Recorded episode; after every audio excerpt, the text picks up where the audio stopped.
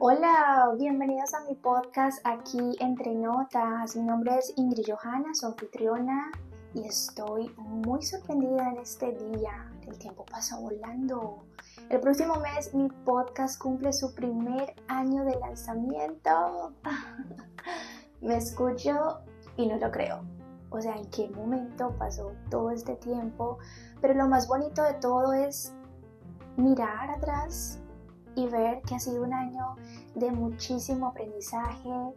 Eh, solo por mencionar algunas cosas, la disciplina, la constancia, la perseverancia que está incluido en todo este proyecto es maravilloso, es muy, muy edificante para mi vida, le ha puesto quizás más trabajo o un trabajo adicional que me ha llevado de pronto a leer más, eh, hacer ese, ese trabajo interno para que luego salga un resultado externo.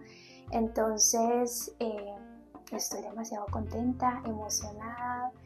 Siento que el corazón bombea emoción, como que no lo puedo creer, va a ser mi primer año de podcast. Eh, tienen unos pequeñitos cambios que, que quiero hacer, pero también eh, quiero expresar mi agradecimiento de todo, este año, ya casi eh, han sido notas en honor, digamos, al, nombre de, de, mi, de mi podcast. Son notas con amor, pero también son notas con inspiración divina. Eh, la inspiración viene de Dios, todo, todo lo que se habla aquí, experiencias, consejos, ideas, invitados, todo es, eh, está Dios en esto. Entonces eso le da mayor valor, le da como, como, como más sentido. Y, bueno, yo hoy celebro pequeñas victorias, los pequeños triunfos.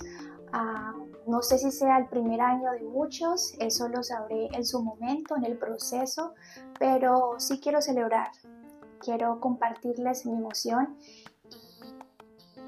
y, y emocionarme y sentirme contenta y feliz de que es una realidad. Cuando lancé el podcast, lo hice en un arranque, en un impulso, sin saber si iba a continuar. La motivación es algo que va y viene y a veces te bloquea, te da vueltas y, ya como que no ves más. Entonces, el hecho de, saber de que, eh, digamos, embolatado la motivación y cuando no hay, pues hago pausas y continúo. Mejor dicho, es bonito, bonito ver cómo todo el conjunto de estos casi 12 meses del año me han enseñado, pero sobre todo quiero agradecer a cada uno de ustedes por escucharme. Esta red crece cada vez más, llega a lugares y a personas que jamás he visto, donde jamás he estado. Y eso me parece muy bonito, sobre todo cuando hay un mensaje de esperanza. Entonces, gracias, gracias por el apoyo, gracias por el soporte, por los mensajes que me dan ideas, por los comentarios que me ayudan a mejorar, que me ayudan a hacer ciertos ajustes, a corregir cosas. Muchas, muchas gracias. Y bienvenidos de nuevo, bienvenidos a mi podcast.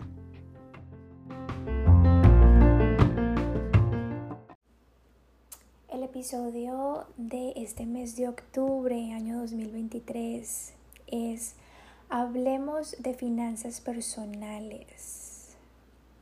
El primer recuerdo que se me viene a la mente cuando pienso en ahorro es una alcancía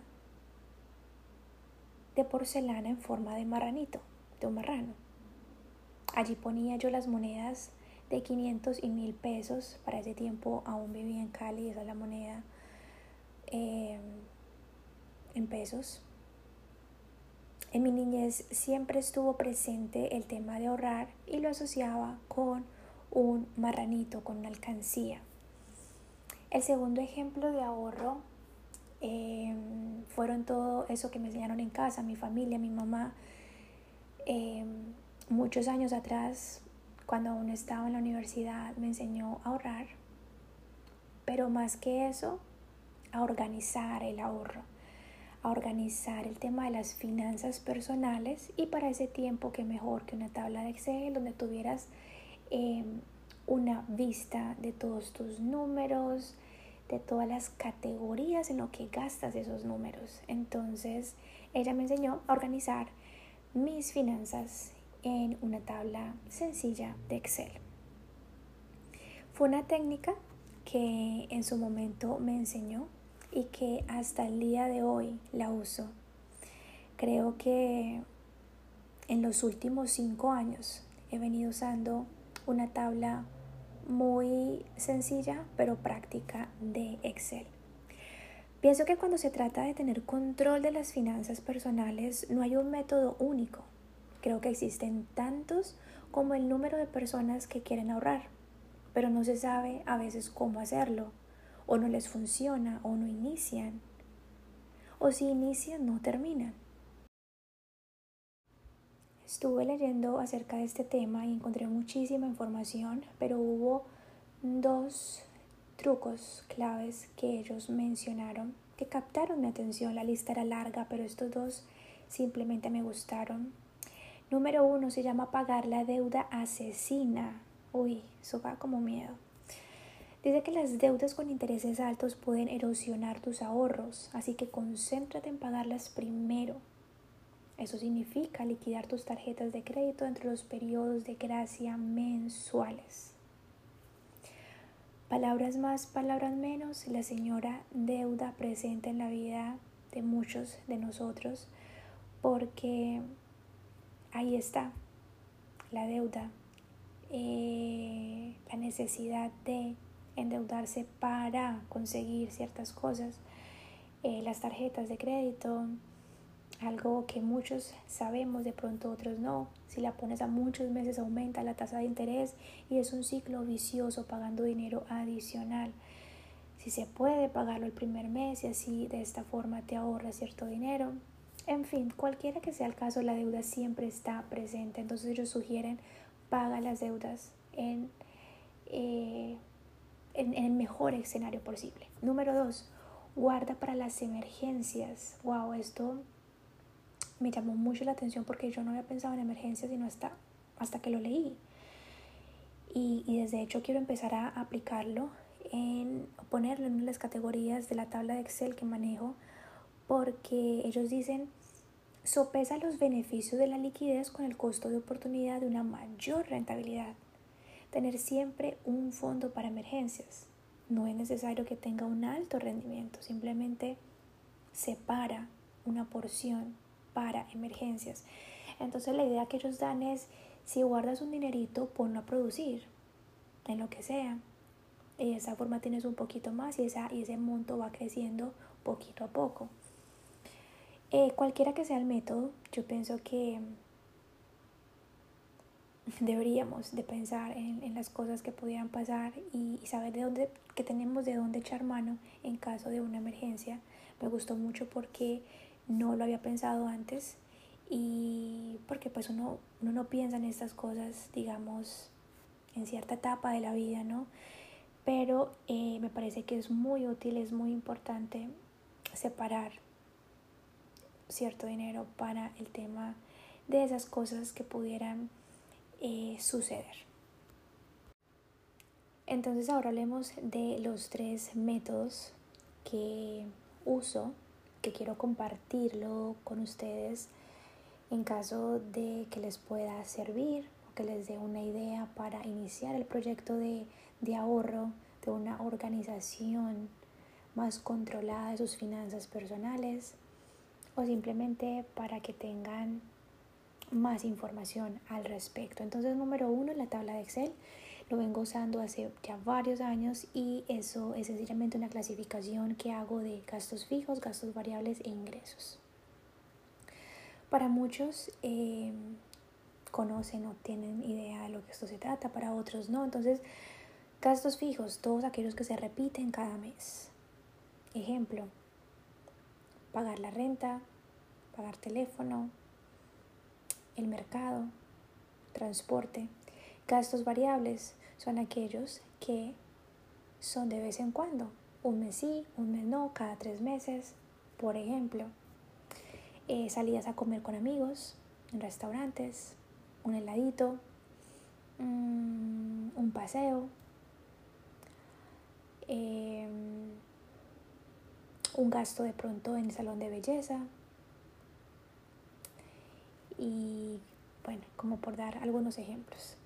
Y pues los ingresos es todo el total de lo que tú ganas a mes, a la semana.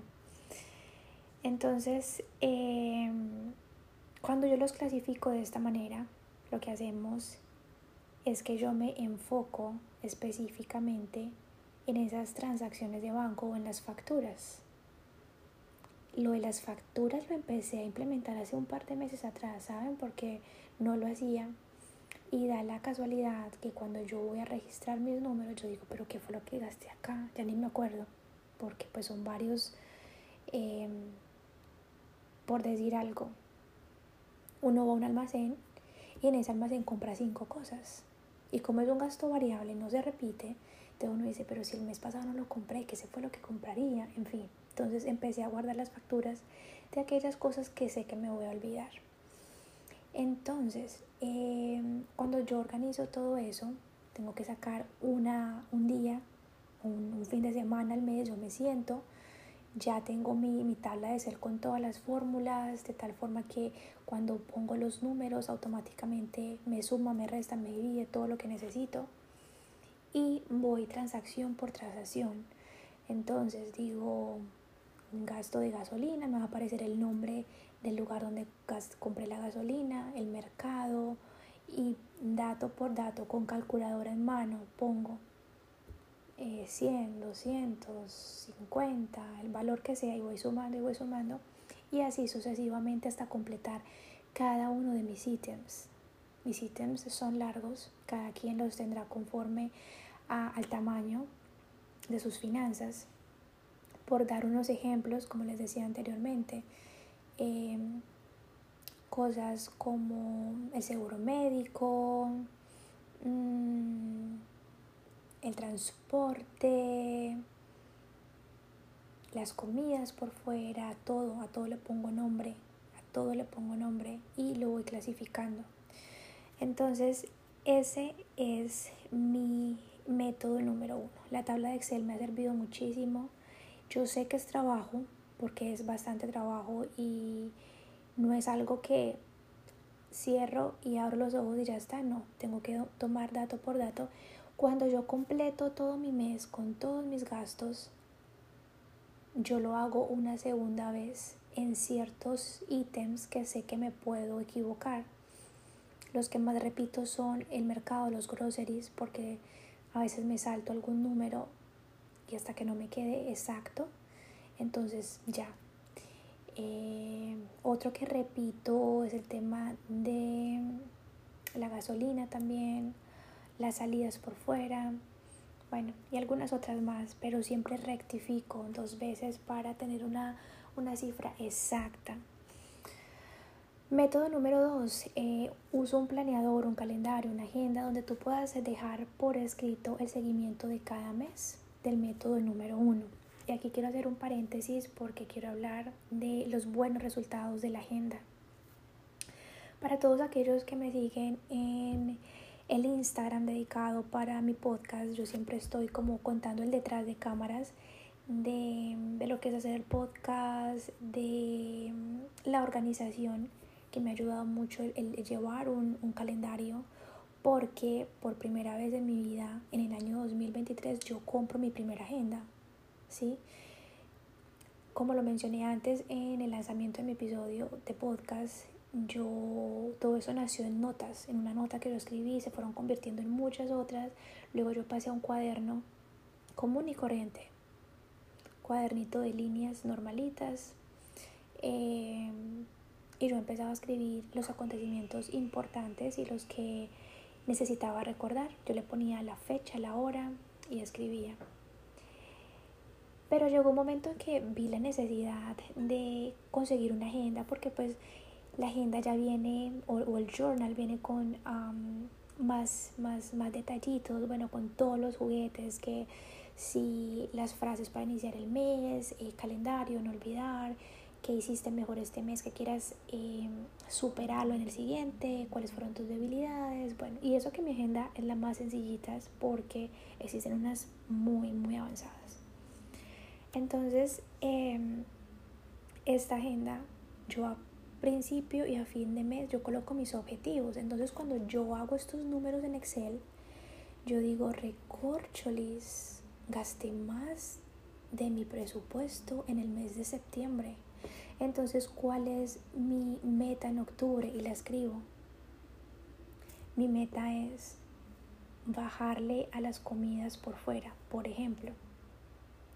O mi meta es no comprar cosas innecesarias o bajarle a la comida, digamos, de pronto compré en exceso y se me dañaron ciertas cosas que tengo que luego que votar, que luego me va a pesar. Entonces el, el análisis que tú haces es demasiado importante y cuando tú lo escribes, en mi caso yo lo escribo porque me gusta, en tu caso puede ser, em, no sé, tu celular, tu computadora, en una hoja de papel y pegarla en la puerta, no sé, pero entonces yo en mi agenda lo escribo y reviso, ok, la meta de este mes es esta, entonces yo ya estoy pendiente que a la hora de hacer cualquier compra, yo necesito cumplirme esa meta con el propósito de ahorrar y darle mejor uso y manejo a mis finanzas. Cierro paréntesis. Entonces, em, el ejercicio de este planeador calendario es la toma de decisiones, ¿verdad? Tú haces un análisis y después tú actúas, tú tomas una decisión. Entonces volvamos al método número 2. Cuando yo saco mis números totales a fin de mes, escribo en esa agenda las cosas que necesito trabajar para el siguiente mes. El ejemplo que daba anterior. Hay algo que uno a veces hace repetitivamente y no se da cuenta del impacto en sus números hasta que los mira, hasta que lo ve por escrito, las salidas a comer por fuera. Otro ejemplo, nos encanta comer por fuera porque a veces nos cansamos de cocinar, de la rutina, queremos salir en plan de amigas. Y les cuento en mi experiencia personal, eso tiene un impacto grande, sobre todo cuando es repetitivo. Em, como todo, es que ir ahorita a un restaurante es caro, ahorita comprar en la calle, tras de que sale caro, a veces de pronto no nos cae bien. Entonces, si tú haces una organización y tú dices, este mes voy a salir a comer con amigas, está bien, porque trabajo duro, porque me lo merezco, cualquiera que sea la razón. Pero tú te pones un límite y tú dices, este mes una salida. Pero resulta que con la salida se nos va el helado, el cafecito, por aquí, por allá, y cuando vamos a ver el total final de tu mes excedió muchísimo. Entonces es ahí donde quiero llegar, que a veces como que nos hacemos los locos y vamos gastando y gastando y cuando no va a ver, mm, Dios mío, ha sido muchísimo. Entonces, el objetivo de este método número dos es la toma de decisiones, es escribirlo, es tener ese número fresquito en la mente, es decir, en septiembre me fue mal en este en este ítem de comer por fuera. Me fue mal en el ítem de... Bueno, hay cosas que no se tienen control. El transporte. A veces se puede subir, pero es necesario. Entonces, el tema aquí es clasificar qué es necesario y qué no lo es. Tú lo haces porque lo necesitas o porque quieres. Y hay una gran diferencia. Entonces, em, organiza clasifica todos tus gastos variables y fijos para que puedas tener un mejor control. El éxito de llevar esta organización es que tú ya eres consciente de que algo no estuvo bien en tus números y lo que yo llamo números en rojo, que me indican que debo bajarlos inmediatamente. Y si se puede. Sí se puede porque este tema va muy de la mano también con el famosa frase de compras compulsivas que nos vuelven locos a muchos a veces y que no se tiene control. Pero vaya a ver cuando hay que pagar la factura o vaya a ver cuando hay que hacer ciertas cosas. Esa emoción al momento de comprar algo se viene al piso cuando hay que pagarlas y con intereses y con todo. Entonces, organización, análisis y toma de decisiones, importantísimo. Otro ejemplo sencillo, cuando haces el análisis y todo esto, tú dices, ok, en octubre gasté cinco veces con amigos, un cafecito, un heladito, la salida, no sé qué. Bueno, cinco veces. ¿Cuál es mi meta de noviembre? Pensemos. Si yo gasté cinco veces en salidas, está bien, bajémoslas a tres o a dos. Y te aseguro que vas a ver el cambio en tus números. Vas a ver que primero cumpliste, segundo te ahorraste dinero y tercero pues que la satisfacción al final de tu mes va a ser agradable, va a ser proporcional a tus números. Número 3, hablando de números, número 3. Este no lo quiero llamar como método, quiero más bien es dar mi opinión al respecto y es, no hagas cuentas al aire.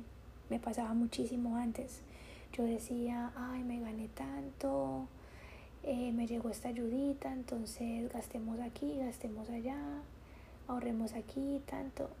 A mí no me sirvió.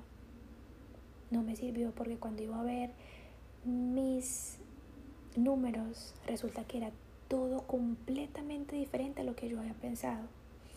Y abro otro paréntesis, cuando yo hago mi análisis, o mejor, cuando yo ingreso los datos a la tabla de Excel, Excel tiene esos comentarios que te deja escribir y yo soy lo más específica posible en todos esos datos. Entonces yo a veces guardo facturas, como lo decía antes, porque no me acuerdo en qué compré ciertas cosas. Entonces yo digo, eh, en esta tienda compré estas cosas. Entonces yo voy a ese comentario y digo, ah, en esto fue lo que me lo gasté, en esto fue lo que lo compré. Entre tú más información tengas, más detallado seas, va a ser más clara para ti y vas a recordar mejor en qué gastaste cada centavo si es posible. Entonces no hagas cuentas al aire.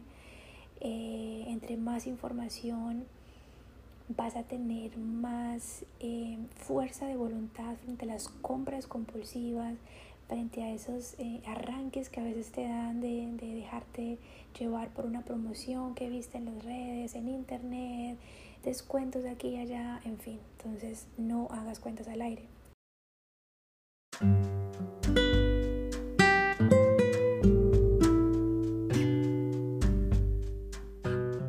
La segunda es usa aplicaciones que te ayuden a mejorar y controlar tus finanzas. Existen muchas apps que se encargan de eso. Es decir, no tienes que de pronto hacerlo tan manual o gastar de pronto par de horas, sino que esto automáticamente lo hace.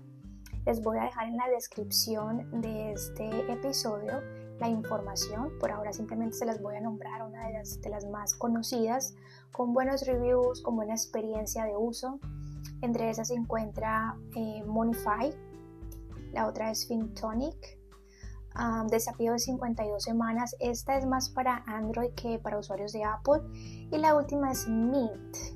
Yo usé mucho esta aplicación de Mint en un tiempo, pero en la medida que me metía más de lleno en el tema de la organización de mis finanzas personales, me di cuenta que me arrojaba datos muy generales.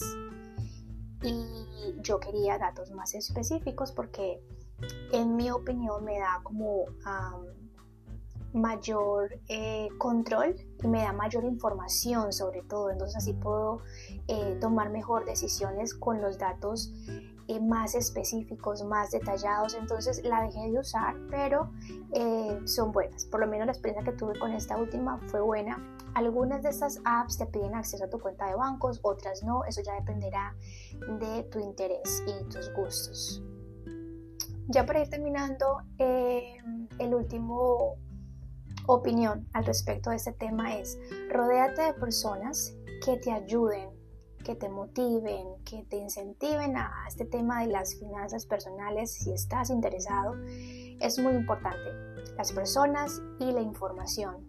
Que, que busca información, lee, actualízate. Por lo menos hace un par de años yo me leí un libro que me recomendaron, se llama eh, Padre Rico, Padre Pobre, muy bueno. Y habla de todo esto, del tema de, de, de dinero, de finanzas, de cómo darle un buen uso, de que a veces derrochamos dinero en cosas que no necesitamos pero queremos y sobre todo que cuando tú haces el análisis al año, o sea, a final de año, te das cuenta que son cifras grandes. Porque ¿qué pasa?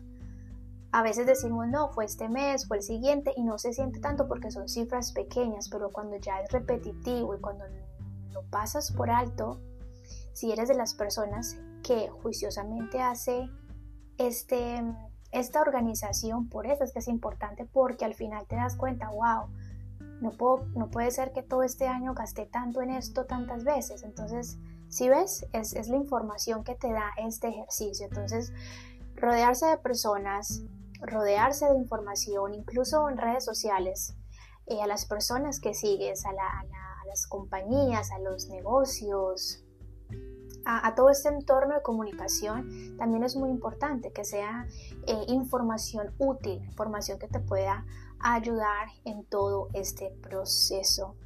Y para terminar, siempre me gusta hacerlo con algo que desde el, creo que el primer episodio lo llamo nota sabia.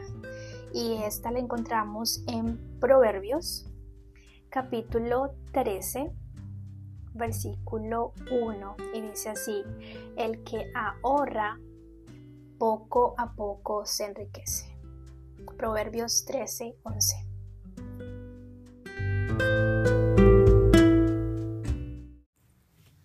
Hola, bienvenidos a un nuevo episodio de mi podcast aquí entre dos notas. Mi nombre es Ingrid Johanna, su host, y hoy quiero darle continuidad a un tema que inicié el año pasado para estas temporadas, porque a veces siento que quedo con ese saborcito de cada episodio de que no quiero ser muy corto, que me falte información o detalles, ni muy largo, que diga más de la cuenta. Entonces siempre termino, eh, sobre todo cuando los temas son muy particulares, ¿no? Entonces digo, quiero hacer una parte 2, quiero hacer, eh, darle continuidad sencillamente a cierta, cierto tema.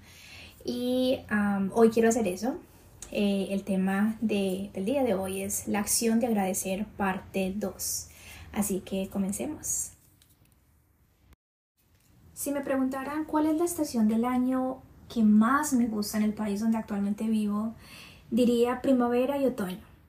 Otoño es esa temporada del año donde suceden los atardeceres más hermosos encuentras una mezcla de colores entre naranja suave, amarillo, rosado y pudiera decir que hasta púrpura claro. Es sencillamente espectacular. Las temperaturas empiezan a bajar un poco, dejando atrás los calores fuertes de verano. Las hojas de los árboles empiezan a caer y hacen un sonido melodioso cuando viene el viento y las arrastra suave y esparcidamente. ¿Qué decir de la forma y los colores de ciertas hojas? ¡Wow! Es hermoso. Hojas de color amarillo, rojas, naranja, café suave. Es bonito poder ver, experimentar, estar allí y, y sentir esos cambios de la naturaleza. La temporada de otoño generalmente va desde septiembre 22 a diciembre 21. Eh, encontramos un poco de, lluvia en comparación con el eh, trimestre anterior. Entonces pasamos de esos calores fuertes y empieza a llegar la lluvia. Eh, también en, ese, en, ese, en esa temporada de otoño cambia la hora. algo que sí no me gusta es que oscurece más temprano que de costumbre, a diferencia de verano que tenemos el día que dura prácticamente hasta las 9 de la noche, está claro, o apenas empieza a atardecer. Entonces es un cambio un poco fuerte porque a las 4 de la tarde empieza como a caer ya todo lo que son los atardeceres, 5 de la tarde está oscuro, parece que fueran las 9 pero apenas son las 5, o sea, es un poco, em, digamos, de difícil adaptación, pero así sucede, así pasa, es, es como un relojito que tiene sus... Em, pulsaciones, sus, horarios bien exactos y cambia la hora y cambia el tiempo y todo, y todo va ahí como detrás del reloj. Entonces, em, eso sucede, son pequeños cambios que suceden en esa temporada de otoño, pero algo que también se celebra es el famosísimo y escuchado Día de Acción de Gracias, que es el noviembre 23.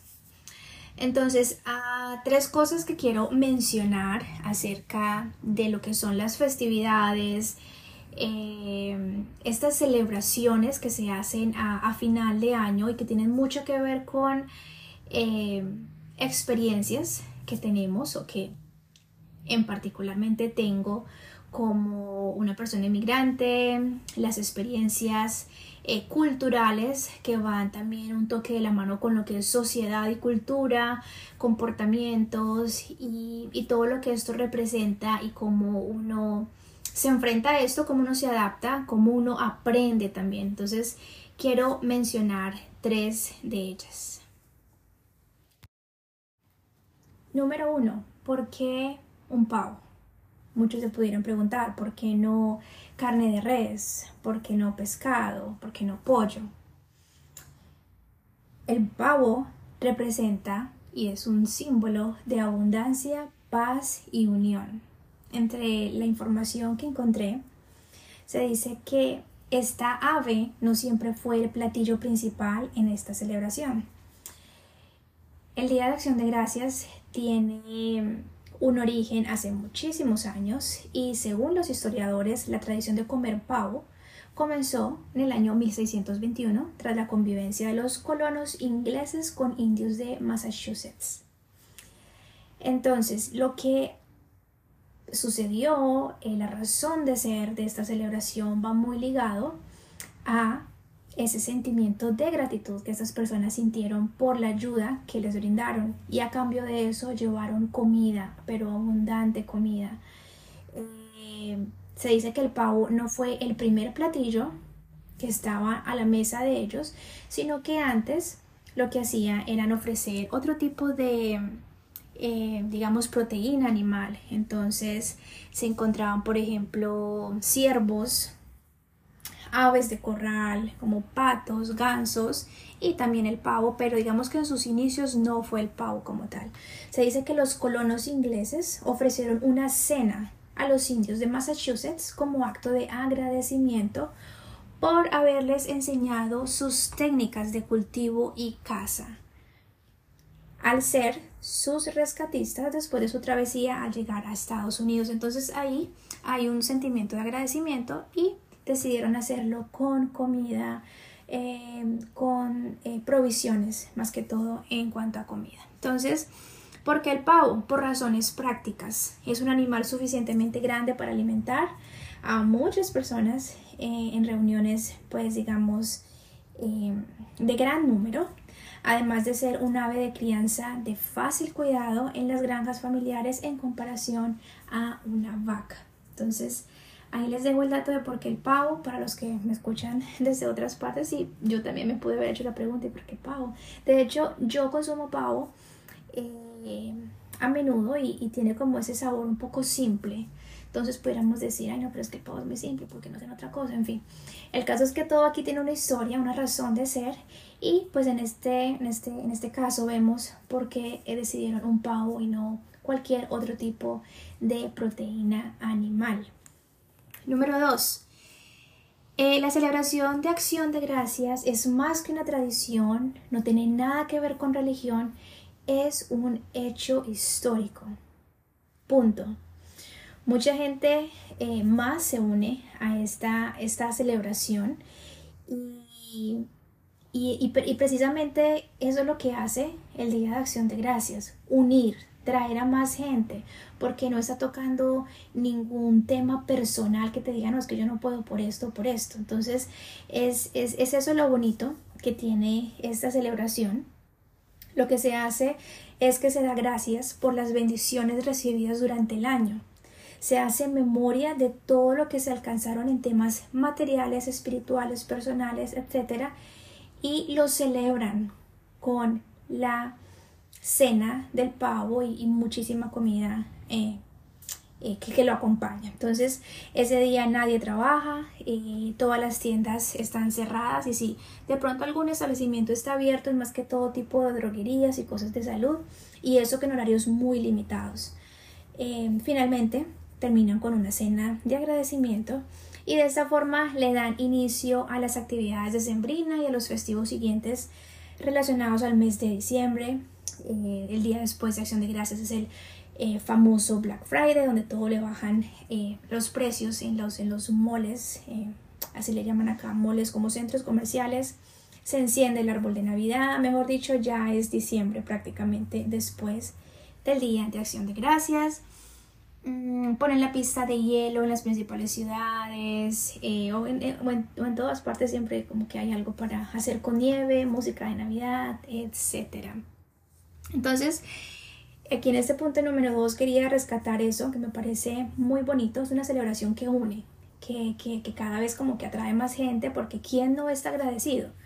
Pienso que eh, el, el sentimiento de gratitud es algo que está contigo, o por lo menos con la mayoría de las personas, siempre hay algo por qué agradecer y yo creo que la principal razón es el hecho de levantarte tú todas las mañanas, de respirar algo tan, tan hermoso tan natural que se nos hace costumbre, pero, pero hay mucho por qué agradecer.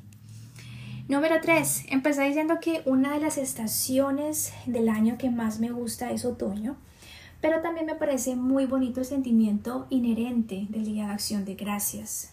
Los sentimientos que mueve, la unión, la bonita atmósfera que se siente. Y de aquí pudiera salir muchas preguntas como bueno, ¿por qué siendo colombiana hablas y te sientes como parte de una celebración ajena a tu país? Bueno, como decía antes, lo que representa el Día de Acción de Gracias es un sentimiento muy bonito. Creo que a todos nos enseñaron a dar gracias en casa y cuando tu gratitud se convierte en acción y lo llevas a un hecho, es decir, a dar gracias, entendiendo que nuestro agradecimiento tiene un destinatario que es Dios entonces todo cobra más sentido. Cuando en otros países celebran el Día de la Madre o el Día del Padre, festivos en honor a la independencia, etc., eh, a veces decimos, pero es que el Día de la Madre debería ser todos los días, o el Día de dar amor y amistad también debería ser todos los días. Pero cuando tú llevas ese pensamiento a una acción, es decir, que realmente haces que suceda, todo cobra más sentido también.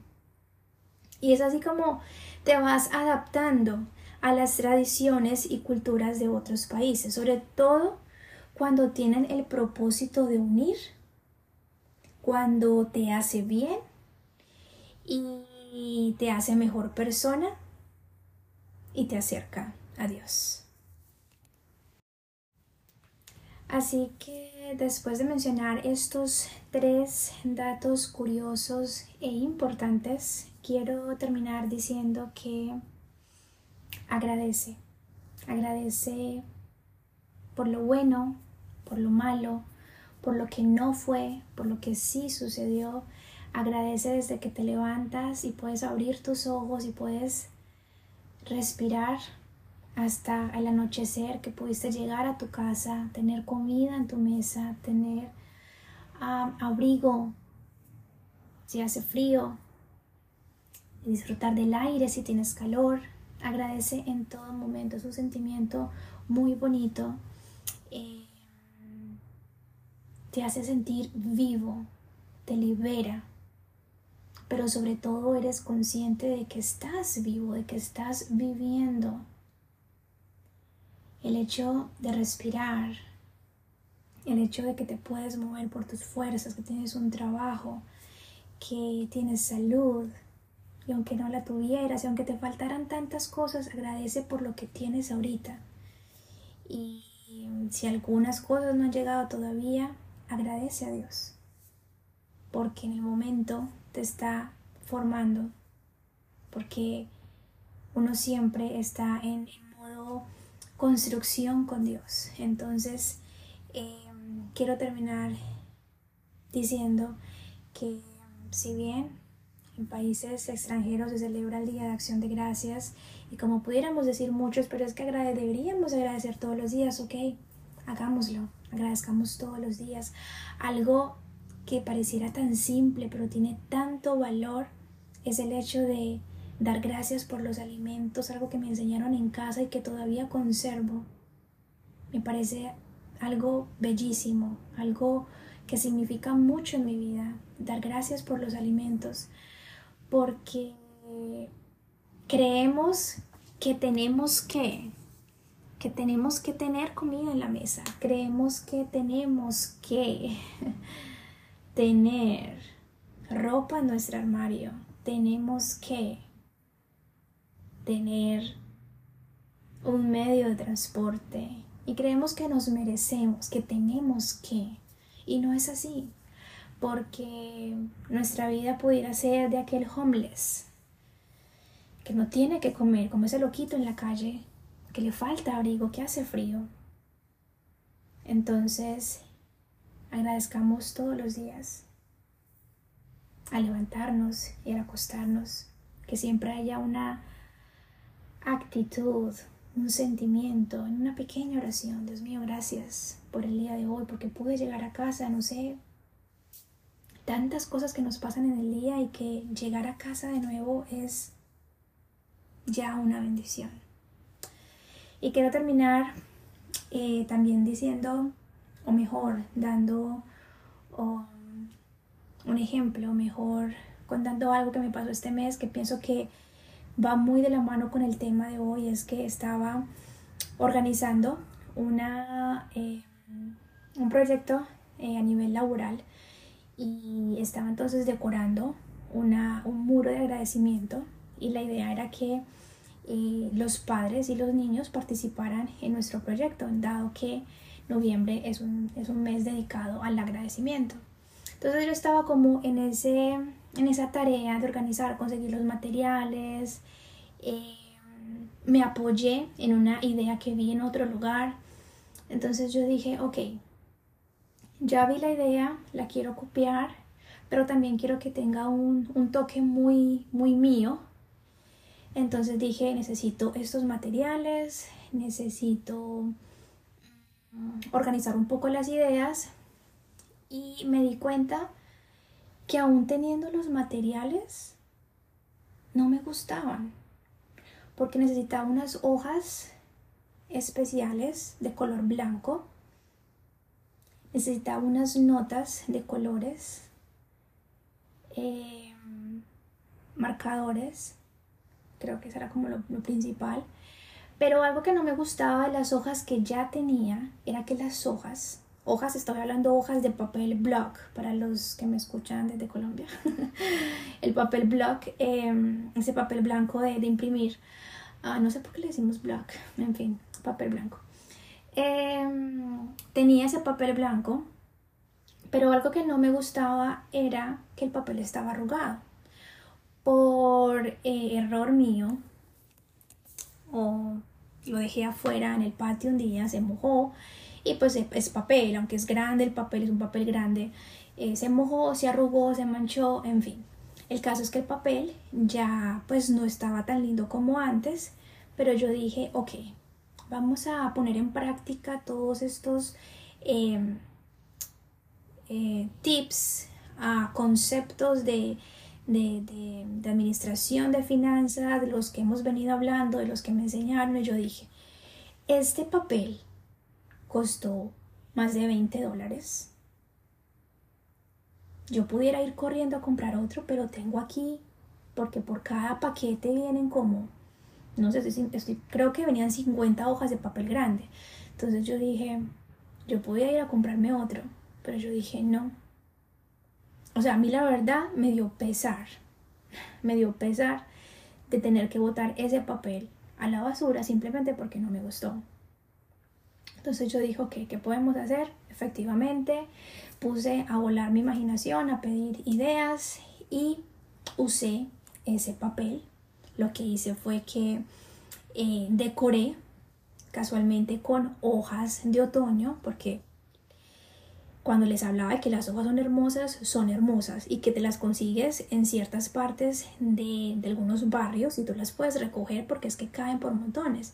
Entonces yo lo que hice fue pegué la hoja, decoré con las, eh, las hojitas de árbol, eh, le puse el título de eh, Wall of Gratitude, el muro de agradecimiento. Ah, empecé a colocar mi, porque pues yo para dar ejemplo puse la primera nota porque estaba agradecida, o sea, el, proyecto o, o, mejor, el proyecto suena en inglés, pero es como la, sí, digamos, el proyecto del mes era ese, eh, de que los padres y los niños tuvieran una participación y que expresaran en palabras o en dibujos por qué estás agradecido, cuáles son esas razones que te hacen estar agradecido. Y les digo que después de que lo armé, lo organicé, yo dije, ese no parece el papel que se me mojó el otro día, que se ensució, que se arrugó. Les voy a tomar una foto, se las voy a poner en, mi red para que la vean y se van a dar cuenta. A mí me pareció que quedó hermoso. Entonces, ¿cuál es la, la moraleja aquí? Es, demos gracias por lo que tenemos. Quizás no nos gusta, quizás nos parece feo, quizás es algo que lo ves sucio, que no se ve tan limpio como antes, que ya está arrugado. Tal vez sea algo material, un sueño, un proyecto. Pero demos gracias por eso que tienes. Porque todo está en que te dejes inspirar por Dios, en que pidas ideas. Y algo feo lo puedes convertir en algo bonito. Lo puedes convertir en algo que otros digan, wow, qué bonito has hecho esto. O ay, qué idea tan brillante. O simplemente, oye, está muy apropiado para la temporada. ¿Y quién se va a dar cuenta que era un papel sucio, arrugado y mojado el otro día? Nadie, al menos de que tú lo digas. Entonces me pareció eh, muy apropiada esa experiencia que tuve este mes y, y, sentí que tenía que contarlo porque va muy de la mano con el tema de agradecer. Entonces agradece, agradece por todo, por lo bueno, por lo malo, por, por los materiales que tienes a la mano a veces queremos los materiales de otros. A veces queremos salir a la tienda a comprar otro papel porque es que el papel que tengo no me gusta. Porque es que las herramientas que tengo para mi vida no son las que quiero. Quiero las otras, quiero unas más nuevas. Quiero las de mi amigo, las de otra persona. Usa lo que tienes. En su momento tendrás algo nuevo, en su momento llegarán otros materiales, pero usa lo que tienes y sobre todo agradece. Y mi nota sabia de este día dice así. Ten gracias a Dios en toda situación porque esta es su voluntad para con ustedes. Primera de Tesalonicenses 5:18.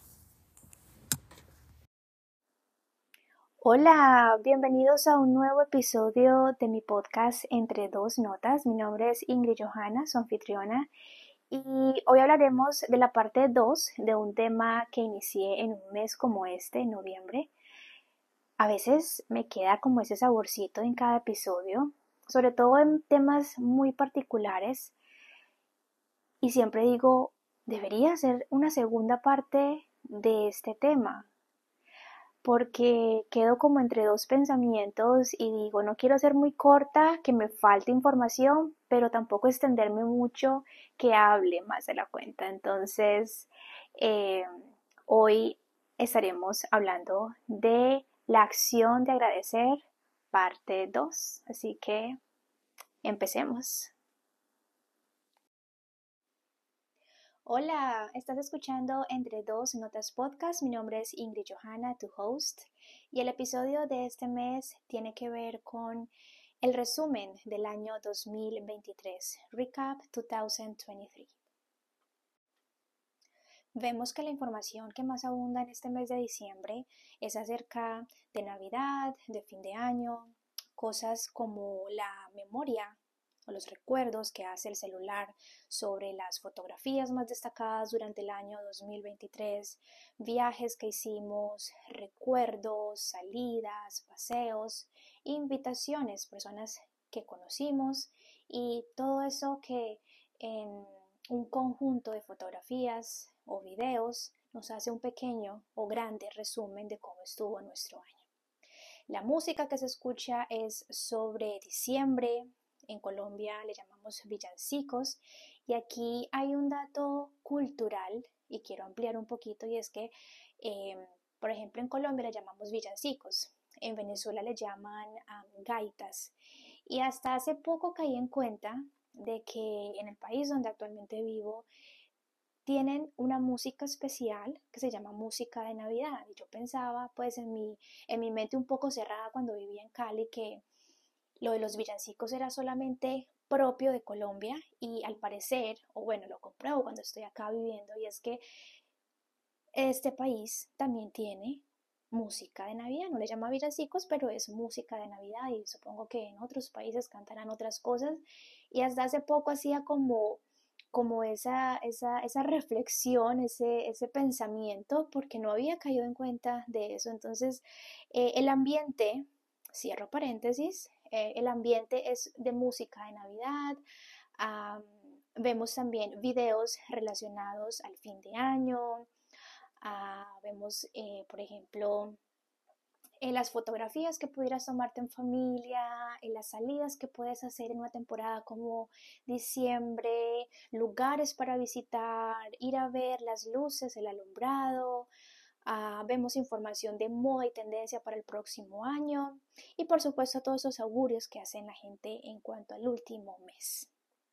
El ambiente de Navidad está por todas partes, vamos a los centros comerciales y vemos gente comprando regalos, la música que se escucha, eh, tarjetas de felices fiestas o deseando eh, un buen, próspero y feliz año. Y aquí también otro dato eh, cultural, y abro paréntesis, algo muy de aquí, de muy de los americanos, es ese hábito de hacer entrega tarjetas de felices fiestas o de Navidad.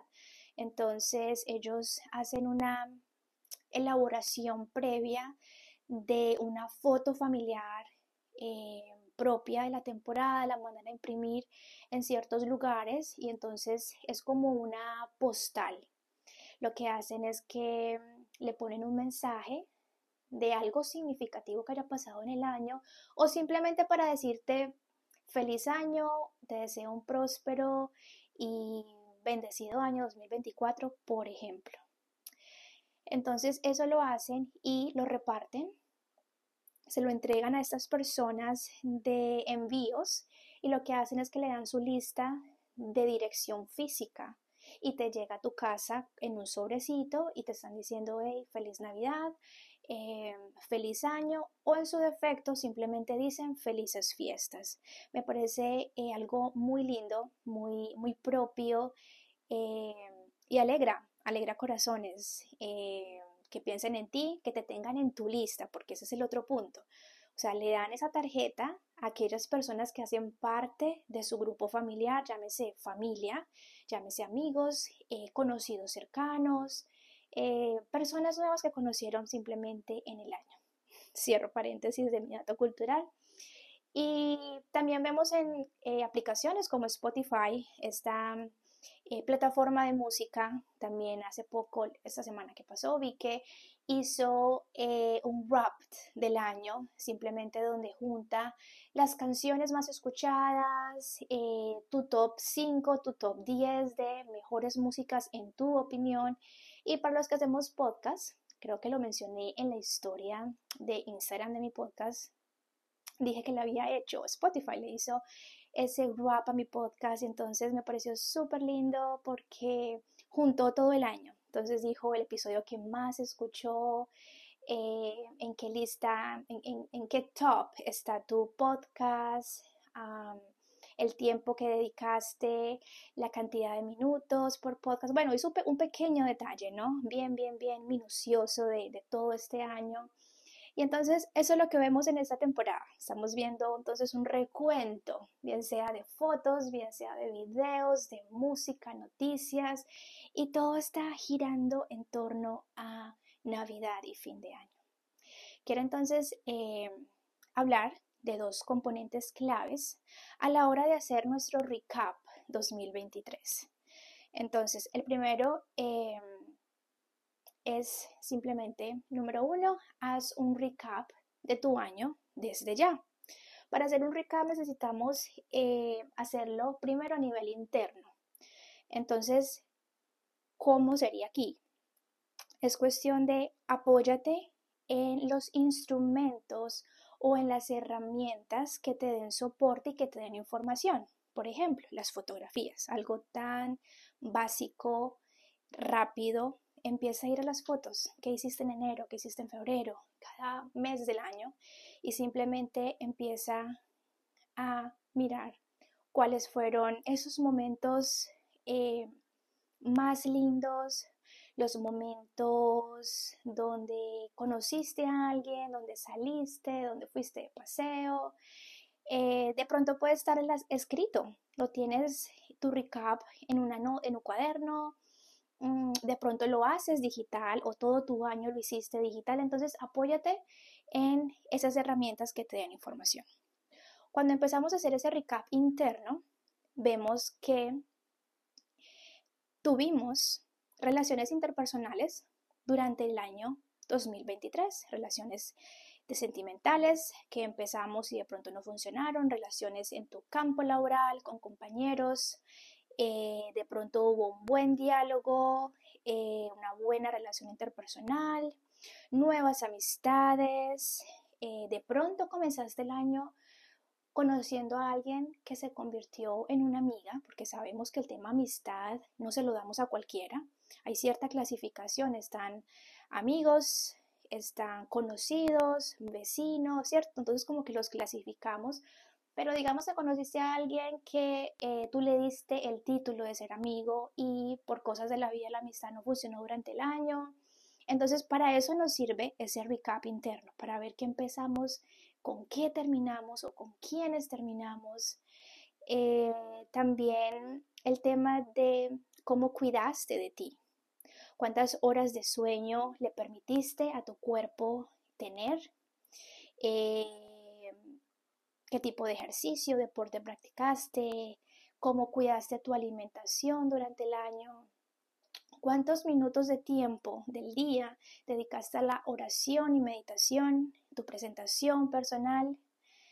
Eh, otro punto es cuánto tiempo en la pantalla tuviste durante el día, durante meses. Sabemos que a veces ciertos teléfonos inteligentes te dicen al final de la semana, tipo domingo, te dicen cuántos minutos al día estuviste en la pantalla. Entonces es algo que me parece muy útil. Mm, seguimos entonces en ese eh, análisis interno para nuestro recap. También encontramos eh, cómo te hablabas a ti mismo. Eh, fuiste esa líder o ese líder que se hablaba a sí mismo con motivación, entusiasmo o por el contrario con culpa, rechazo y menosprecio cómo trataste a los demás, a las demás personas, con una actitud amable, sincera, respetuosa, o quizás de una forma hipócrita, con envidia, hablando mal de los demás. En la otra parte está el externo. Después de que haces tu eh, recap interno, basado en estas herramientas, hacemos ahora el externo. Entonces, un ejemplo, limpia tu closet. Haz un recap de la ropa que no usaste en todo el año o la usaste muy poco. Zapatos, accesorios. Limpia tu espacio de cosas que usaste por mucho tiempo y que quizás ya es hora de reemplazar o cambiar. Y esto aplica para la casa, para tu habitación, el garaje, tu medio de transporte, etc. Cuando hacemos entonces este recap interno y externo, podemos hacer un análisis. Y en el análisis encontramos, hay amistades, compañeros de trabajo, de estudio, relaciones sentimentales, interacciones con personas que pudieran ser conocidos, que de pronto no funcionaron, que nos quitaron la paz, que fueron esa piedrita en el zapato, un malestar constante que afectaba nuestra estabilidad emocional.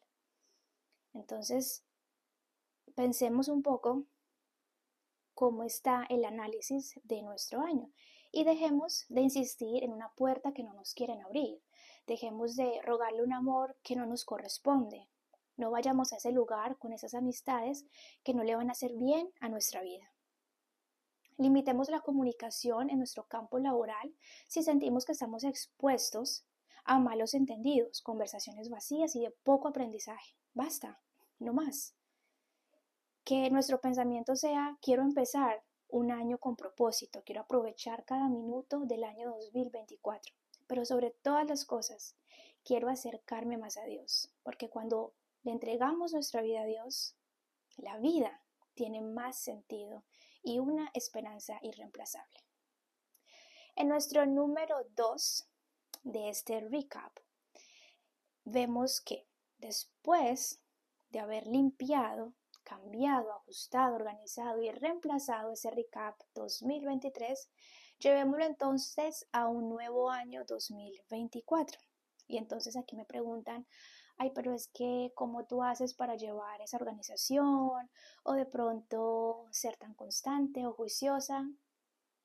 Mira, yo también fui la persona más desorganizada en un momento, más inconstante en un momento y pienso que la ayuda divina aquí es clave, pedirle ayuda a Dios en ciertas áreas donde nuestra vida necesita ser moldeada, ajustada y establecer metas, súper importante. Pienso que para arrancar, tómate un espacio y pregúntate qué quiero. Establece metas.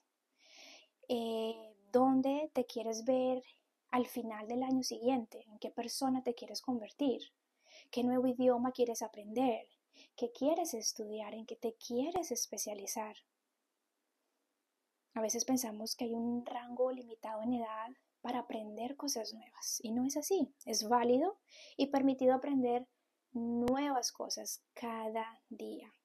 Eso se sumará a las cosas que te van a motivar cada mañana. Entonces, organizar y establecer metas toma tiempo y es un tiempo que tú y yo tenemos que sacar.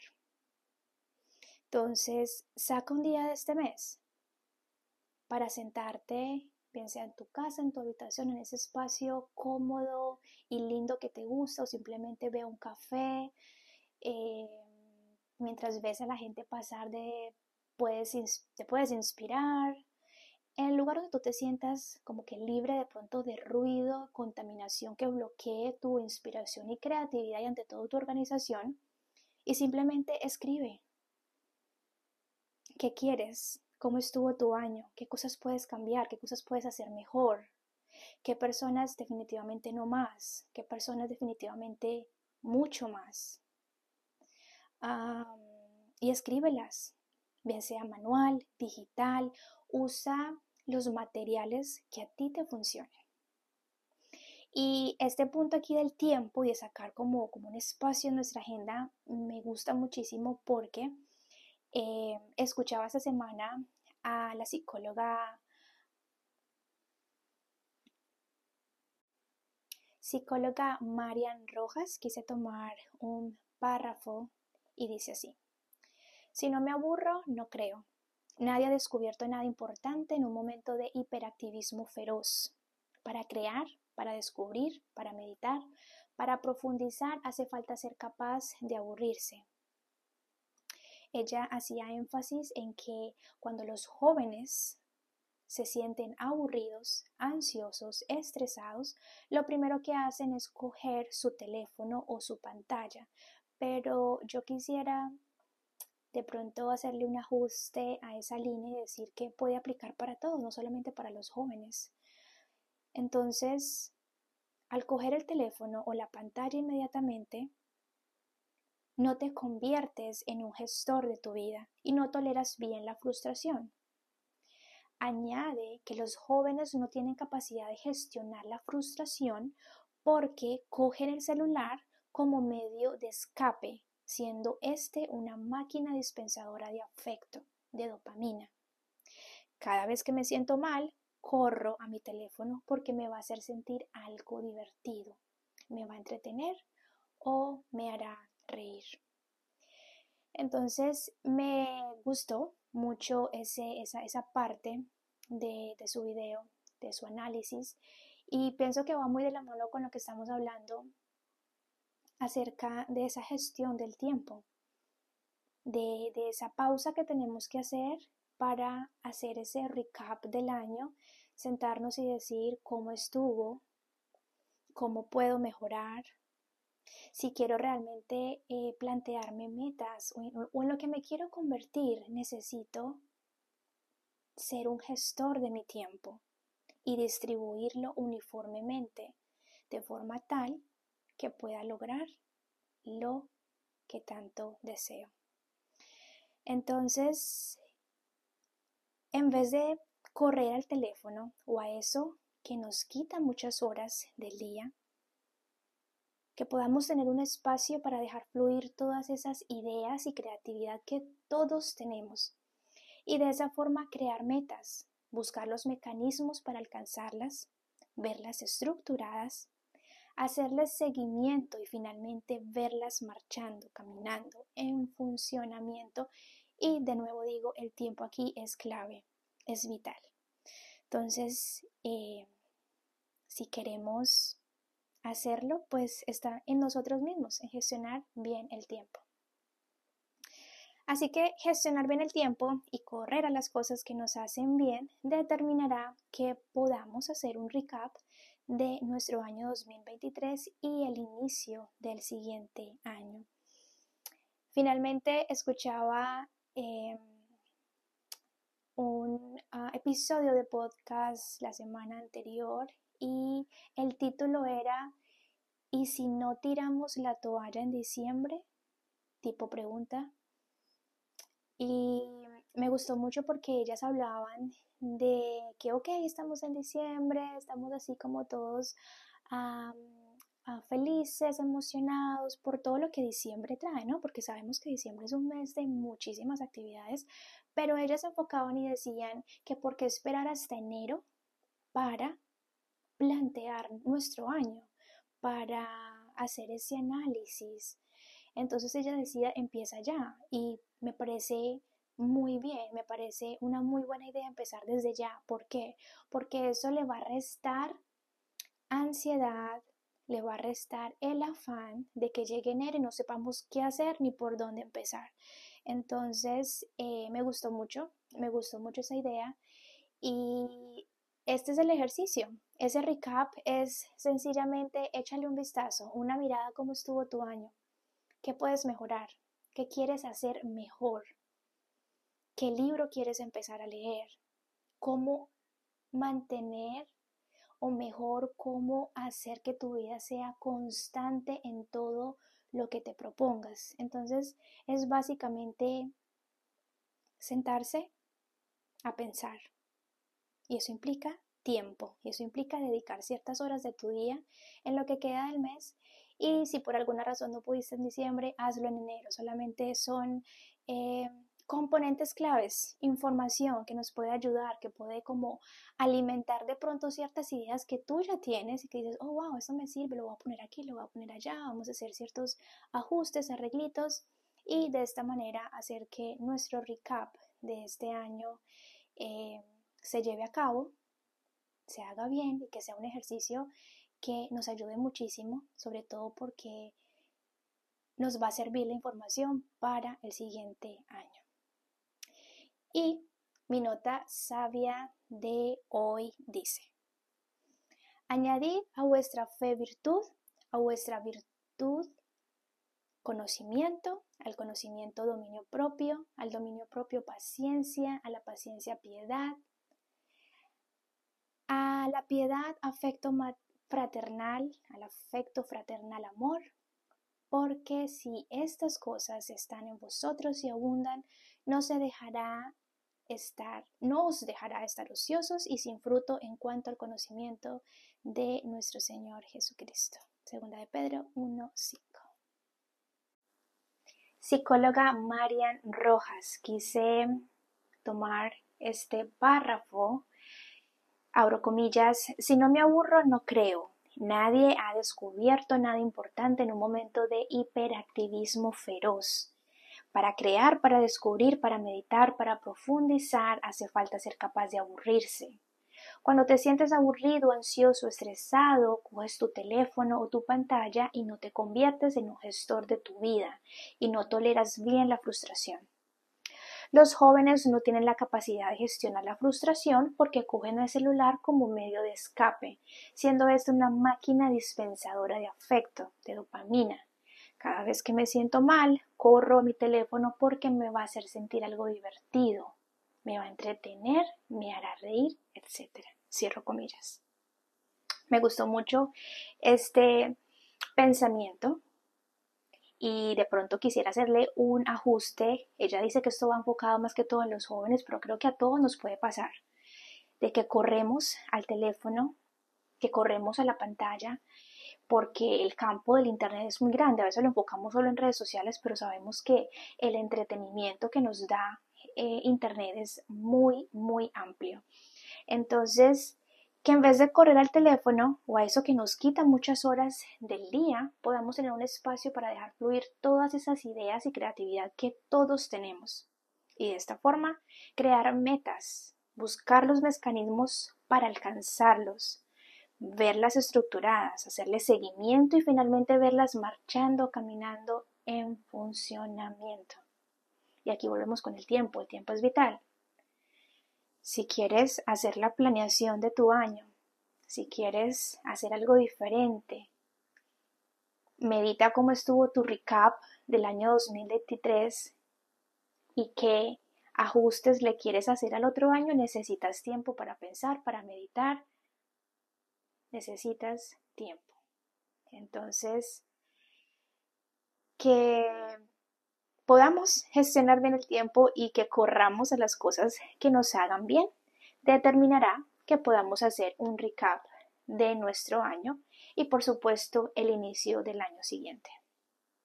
Esta semana escuchaba em, un podcast y el título de ese episodio era ¿Y si no tiramos la toalla en diciembre? Modo pregunta. Y estas chicas hablaban de algo que me, me gustó mucho y era que estamos en diciembre, todo el mundo corriendo, muchas actividades, pero ¿qué tal si empezamos a planear nuestro año desde ya, desde ahora en diciembre, porque generalmente se espera hasta enero. Y me gustó muchísimo porque siento que si empezamos desde ya, por lo menos a tener como una lluvia de ideas, de pensamientos, eh, dejar que nuestra cabeza eh, se inspire, por lo menos eso, le vamos a restar ansiedad, afán, estrés en el mes siguiente.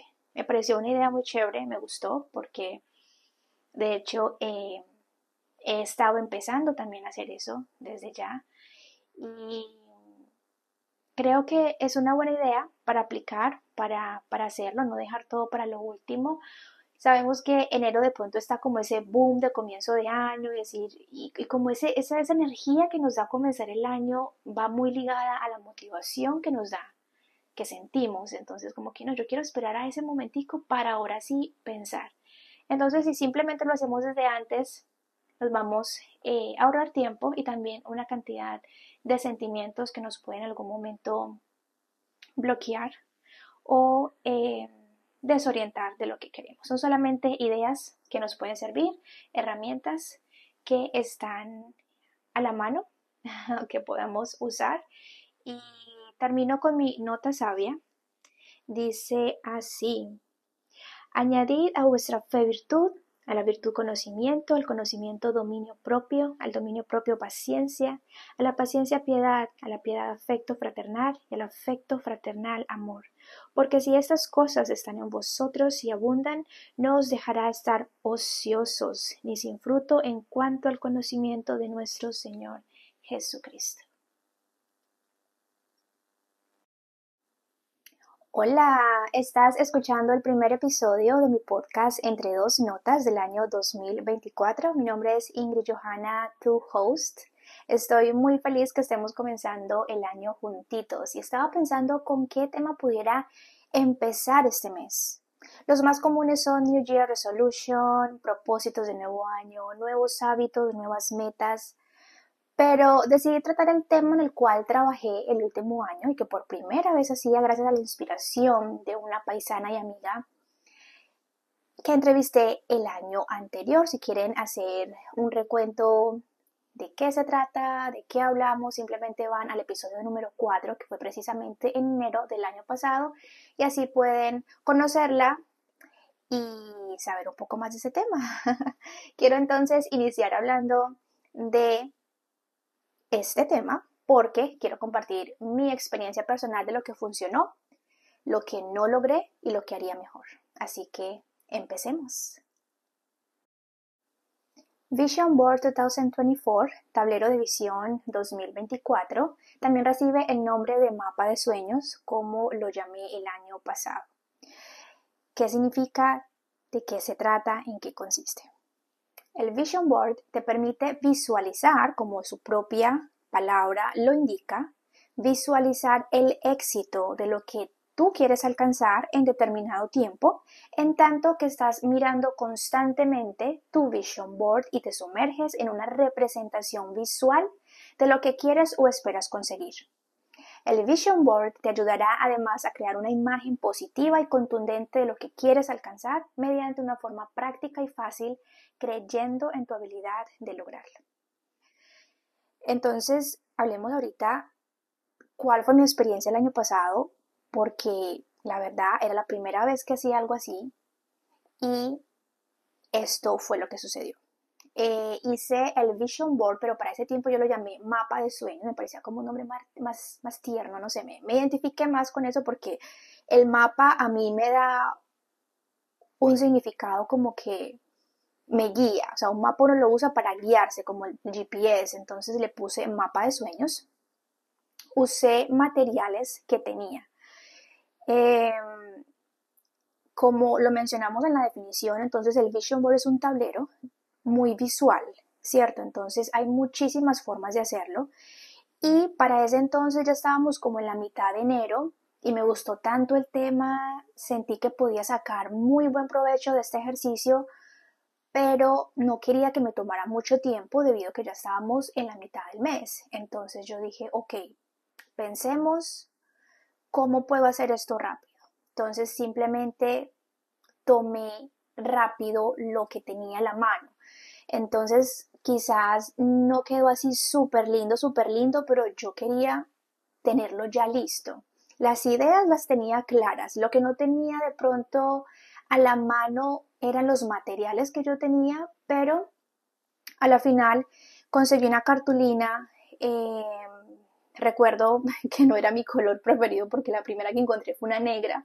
Entonces eh, conseguí una cartulina negra, eh, luego conseguí unos recortes que imprimí y empecé a pegarlos. Todo fue blanco y negro. Yo soy como más de colores, ¿no? Entonces de pronto... Em, por eso digo que en mi opinión no me parecía como tan atractivo, pero dije, esto es lo que hay y con estos materiales vamos a trabajar. Entonces, eh, señalo cuáles son mis metas, eh, las escribo, las proyecto, las busco en internet, las imprimo y eh, simplemente recorto y pego. La diferencia es que como todo era blanco y negro, yo decidí pintarlos porque no tenía tiempo, entonces empecé a pintar mis imágenes y tengo que decir que, bueno, no me adelanto, esperen, sigo diciendo estas cositas que me faltan. Listo, las pinté, algunas las dibujé, sí, me acuerdo que también dibujé algunas, ay, porque sentía que me conectaba, me conecté mucho en cuanto a pintar y dibujar. La explicación que me dio eh, mi amiga, quien me explicó este tema, ella decía, tú simplemente imprimes a color, tin, tin, tin, pegas y listo.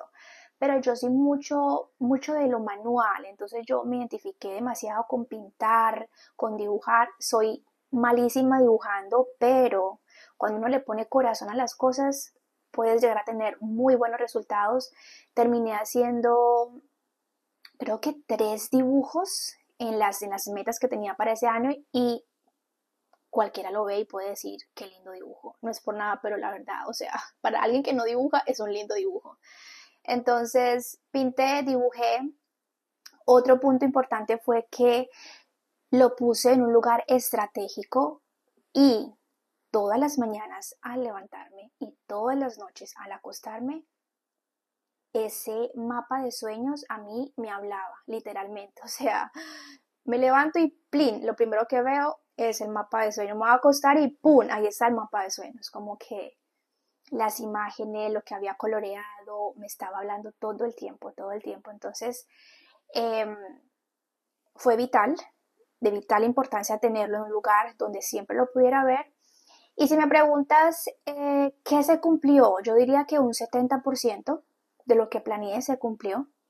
Y aquí algo importante, eh, el tema de este ejercicio del vision board, del mapa de sueños, no es cortar y pegar, sino esforzarse, dedicarse y hacer que las cosas sucedan. O sea, de lo contrario, nada va a pasar, nada va a cambiar y no vamos a ver ningún resultado. Cosas que no funcionaron. Dos.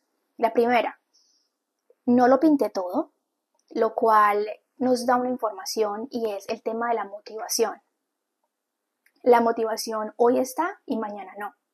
Y me encanta eso, o sea, me encanta cuando yo puedo experimentar algo y darme cuenta que las cosas no son tan perfectas. Me fascina porque eso me dice que somos humanos, de que nos cansamos, de que tanta saturación de información de que haces esto, haz lo otro, tú puedes, no, hay días en que no queremos hacer nada y está bien y lo hemos hablado antes.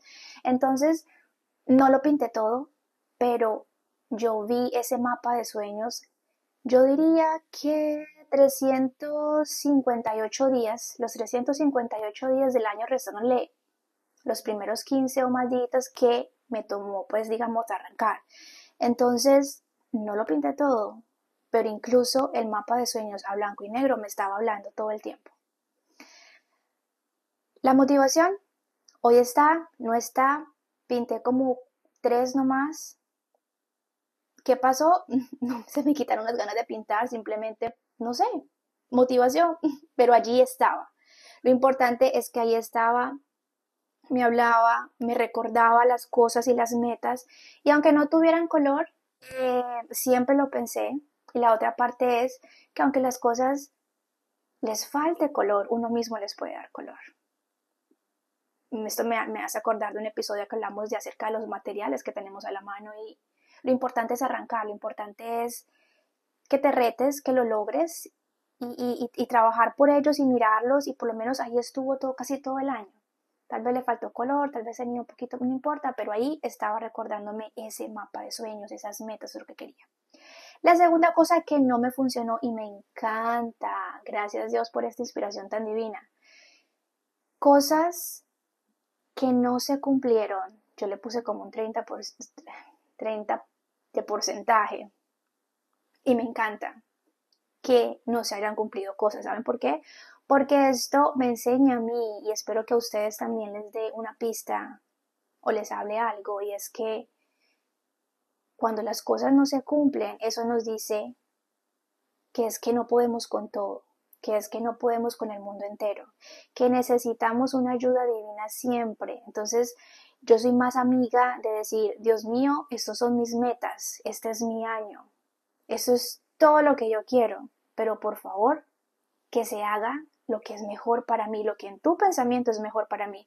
Entonces me encanta saber qué cosas no se cumplieron, Dios sabrá por qué, Dios tiene siempre una razón y una respuesta. Y me encanta, me encanta porque eso me lleva y me acerca más a Dios a buscarlo y decirle, Dios mío, ayúdame, tengo que trabajar en esto, esto no ha llegado, pero yo sé que va a llegar. Entonces es como, como esa cercanía, como que esto te lleva a Dios a buscarlo y decir, hey Dios, hay cosas que me quedan grandes, pero a ti nada te queda grande.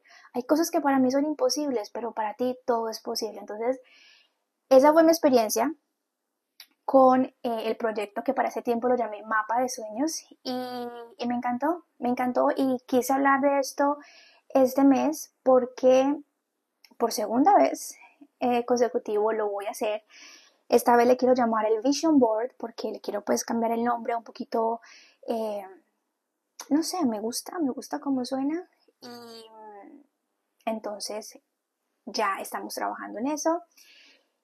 Y la pregunta, ¿Qué hacer antes de iniciar el Vision Board? Entonces, número uno, haz un inventario. Creo que hablamos de esto un poquito en el episodio anterior, pero es importantísimo que hagamos un inventario de lo que fue el año anterior.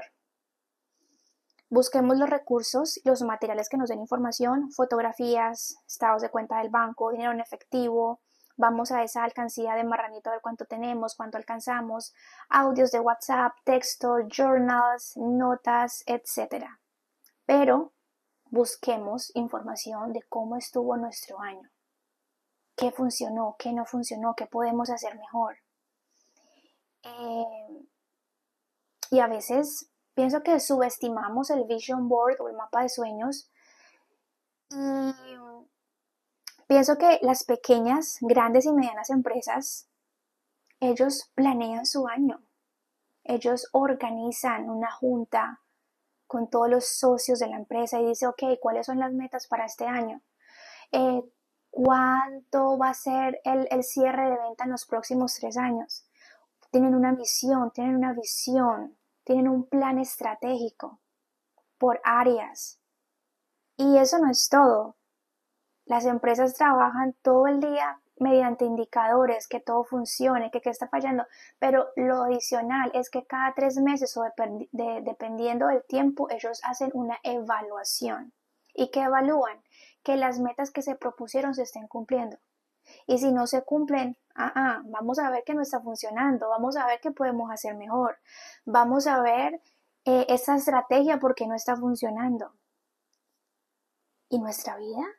Nuestra vida es más que una empresa, es una obra de Dios, es una creación divina. Entonces, a veces subestimamos un poco eso y deberíamos darle pues el valor que se merece y trabajarle durísimo humanamente en lo que queremos, en nuevos hábitos, en ser mejores personas. Entonces, antes de iniciar, haz un inventario. Precisamente yo em, ahorita en este mes empecé a revisar mi em, resultado final de mis finanzas, que como les había hablado antes, em, hice durante todo el año en la tabla de Excel, miré los valores eh, finales totales y tengo que decir que tengo que hacer muchísimos ajustes porque la verdad es que hay cositas en las que tengo que mejorar. Yo, diría que muchas. Yo diría que muchas tengo que mejorar en temas de, finanzas y, toma de decisiones y eso me encanta.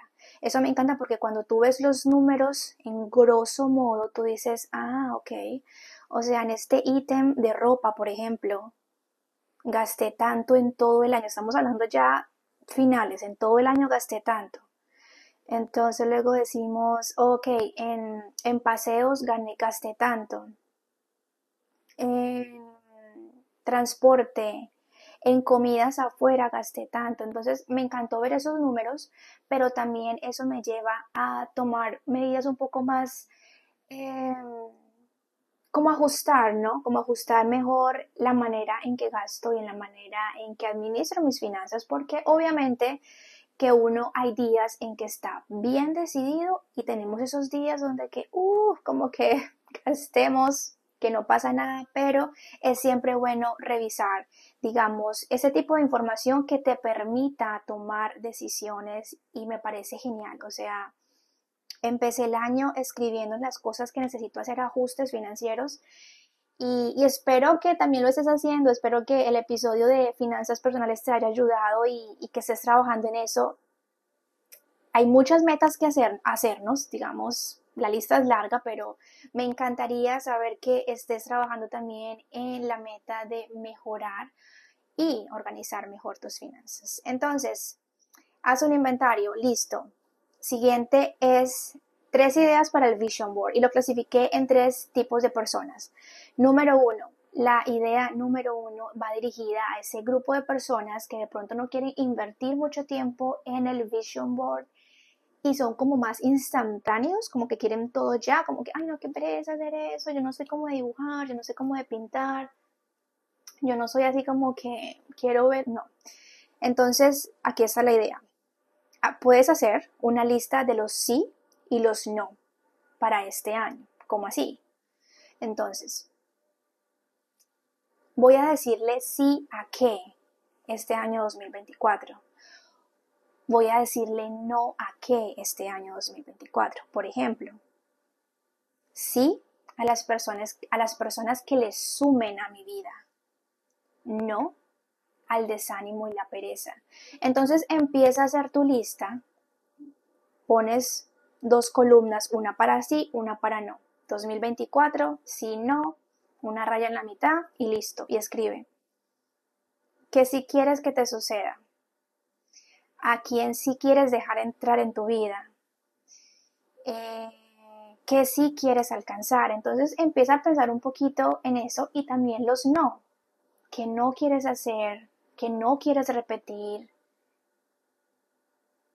que, que tal vez en quien no te quieres convertir o en quien sí te quieres convertir. Entonces, esa es la primera idea para el grupo de personas que no quieren gastar mucho tiempo, que quieren hacer algo rápido, una listica de sí y no, sencillo, te la puedes ir pensando en lo que queda de este mes, sí, no, y, y la vas escribiendo en tu computadora, celular, en una agenda, como quieras. Entonces la parte más sencilla, que es muy buena y yo espero sacar mi lista y compartirla con ustedes a fin de mes si eh, lo puedo tener listo.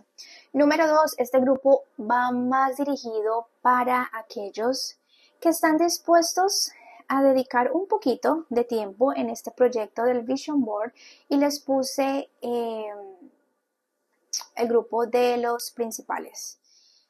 Vamos a poner entonces las principales cosas. Entonces divide tu vision board en cuatro áreas que para ti sean importantes. En mi caso personal, el año pasado lo dividí así y, y creo que también lo voy a dividir así este año y es el área espiritual, el área personal, el área financiero y el área laboral. ¿Y qué vas a hacer? También puedes escoger entre dibujar o escribir si tienes alguna otra idea, genial y me encantaría que me la compartieras. Entonces, divides esto en estas cuatro categorías y vamos a escribir qué quieres alcanzar, qué quieres mejorar, qué definitivamente no quieres volver a hacer, qué definitivamente eh, no quieres que te pase en todas estas áreas.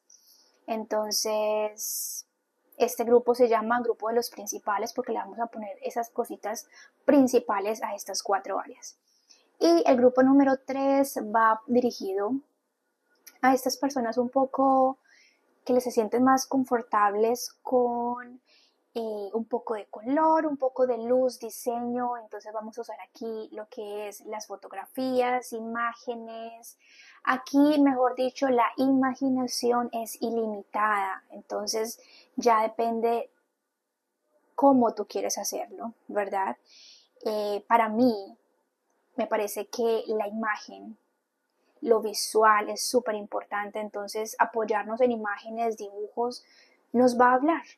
Es como verte tú, allí. Si tú quieres de pronto hacer el diseño de tu rostro y pegarlo en ciertas fotografías, o sea, vas a ver que, ese, ese vision board te va a hablar todo el tiempo porque vas a ver tu rostro allí o incluso si son otras personas te vas a conectar. Entonces, esos son los tres grupos que dividí para el vision board. Tú mirarás en cuál te sientes más a gusto.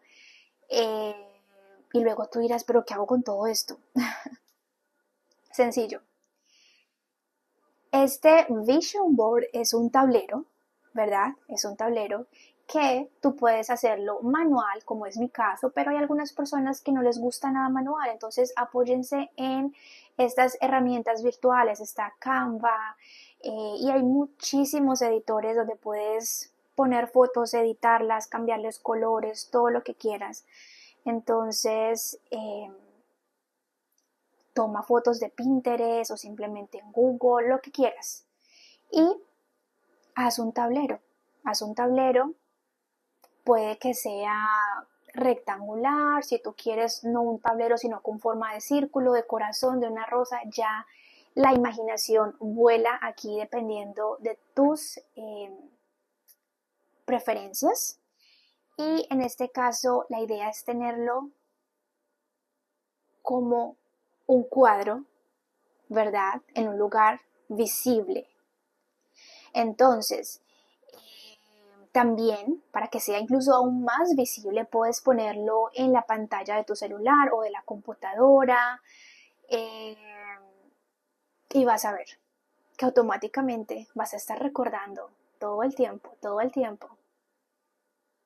Y te va a hablar. Y lo último es, no es solamente hacer todo este vision board, pegar las fotos, ay, qué lindo, qué, qué relajante, qué divertido este proyecto y ya. No. Es necesario que después de que tú tengas todo esto montado, tú te sientes y digas, ok, esta foto, esta foto a mí qué me dice, esta imagen a mí qué me dice. Por ejemplo, tengo la imagen de libros. ¿Qué me dice eso a mí? Ok, en mi caso personal, yo pondría más libros, menos redes sociales, por ejemplo, que estoy decidida y espero bajarle mucho más al tema de las redes sociales en cuanto al tiempo que uno invierte y, y, hacer o invertir mi tiempo en otras cosas que a veces no me queda tiempo. Entonces, ese puede ser un ejemplo. Voy a leerme este año como mínimo dos libros. Uno puede ser en español, otro puede ser en inglés, otro puede ser en francés, así practico, lo que sea. Pero entonces, más, más, más eh, metas que te acerquen a tu propósito. Entonces, escribirlas es súper importante en tu agenda, donde quieras. Pero escribe qué representa cada foto para ti, qué representa cada imagen, qué representa ese color, que lo, pintaste. Mm, y bueno, dejar simplemente que después de tener las imágenes y las metas tú puedas trabajar por ellas. Nadie más lo va a hacer por ti. De pronto tengas a alguien que, te empuje un poquito y te diga, hey, ¿cómo vas? Cuéntame, ¿cómo te has sentido? ¿Qué tal te está yendo? ¿Que te están cumpliendo las cosas? ¿Sí? Pero a la final eres tú. Eres tú el que lo lleva a cabo. Eres tú el que le pone alma, pecho y corazón a la cosa. Entonces, eh, eso es todo. Tablero, un lugar visible y escribe las metas para saber hacia dónde vas. Eh, cuando tengamos esto, me encantaría que bien sea en Spotify o en la cuenta de Instagram de mi podcast, puedas dejarme un mapita y eso me dará a mí eh, una señal de que estás trabajando en tu mapa de sueños, en tu vision board y me puedas compartir la experiencia de cómo te esté yendo, cualquier duda, inquietud, no dudes en contactarme. Me encanta escuchar de ustedes, me encanta ayudar. Yo pienso que a veces em, pensamos que, que tanta gente está haciendo tantas cosas y que nos da miedo preguntar, nos da miedo pedir ayuda y Hacia ese sentido va mi siguiente nota, que es la nota inspiracional que siempre hago al cierre de cada episodio. Y resulta que hace una semana eh, escuchaba un videoclip acerca... Mm, bueno, antes de leerlo, quiero decir que iba muy de la mano con este tema, este tema de del Vision Board porque hablaba mucho de la exclusividad. a veces queremos ser los únicos con esta idea, bien sea Vision Board, bien sea eh, fitness, alimentación saludable, outfits, cualquier cosa, cualquier cosa. Queremos ser los únicos con la idea. A veces decimos, ay, pero es que todo el mundo está haciendo eso, eso es tan común. Ya veremos cuando se le acabe la motivación y caemos sin saberlo en un círculo destructivo de queja, amargura y de poco interés, porque nos da miedo de pronto iniciar nuevos hábitos simplemente porque hay muchísima gente lo haciéndolo y lo que hacemos es espectadores, mirar. Ay sí, pero mira que empezó el día 1, día 2 y no sé qué pasó con el día 3 porque no apareció. Y no sé, y empezamos con ese tipo de comentarios y pienso que en algún momento eso pudiera ser destructivo. Cuando cada uno hace lo que realmente quiere hacer, porque es que todo el tema de, digamos, del journaling o del vision board, como que es solo si tú lo quieres hacer, ¿sí? No se trata de que es que esta corriente de gente me está diciendo a mí hágalo, si tú no lo vas a disfrutar no tendrá ningún sentido. Entonces caemos como en ese tipo de, de, de, expectación, como que ella está haciendo aquello, pero mira, le faltó, no pudo, no sé qué. Y este videoclip va muy de la mano con lo que estamos hablando y simplemente lo quiero compartir para que te animes a iniciar. Sea un vision board, sea una meta, lo que sea, pero arranca. Y si por algún motivo te cuesta mucho, recuerda que está febrero, está marzo, tienes todo el año para hacerlo. Lo importante es no dejar que las demás personas hundan tus ideas, tu inspiración, tu motivación. Si tú lo sientes, ponlo en las manos de Dios y dale, dale para el frente con toda la actitud, con toda la motivación, porque las voces de afuera son expertas en dañar o desmotivar o desanimar nuestros planes. Así que mi intención y el deseo de mi corazón es que arranques cualquier meta, propósito que tengas. Si quieres hacerle con el Vision Board, yo feliz Estoy aquí para ayudar y termino con esta nota inspiracional que dice así. Si eres bonita o simpático, habrá alguien que sea más bonita o más simpático. Si eres alta o alto, habrá alguien que sea más alta o más alto. Siempre va a haber alguien que sea mejor, pero eso no debería desanimarte. Lo que debes hacer es estar preparado, porque si no lo estás, llega la oportunidad y vas a decir, Dios mío, no estoy lista, no estoy listo, no estoy preparada. Es demasiado tarde porque hay alguien más preparado que yo. Hola, estás escuchando Entre Dos Notas Podcast. Soy Ingrid Johanna, tu host. Feliz de estar tan cerca de ustedes con mi voz. ¿Cómo vamos con el Vision Board? Espero que muy, muy bien, haciendo los ajustes finales necesarios para ponerlo a rodar en marcha, en acción.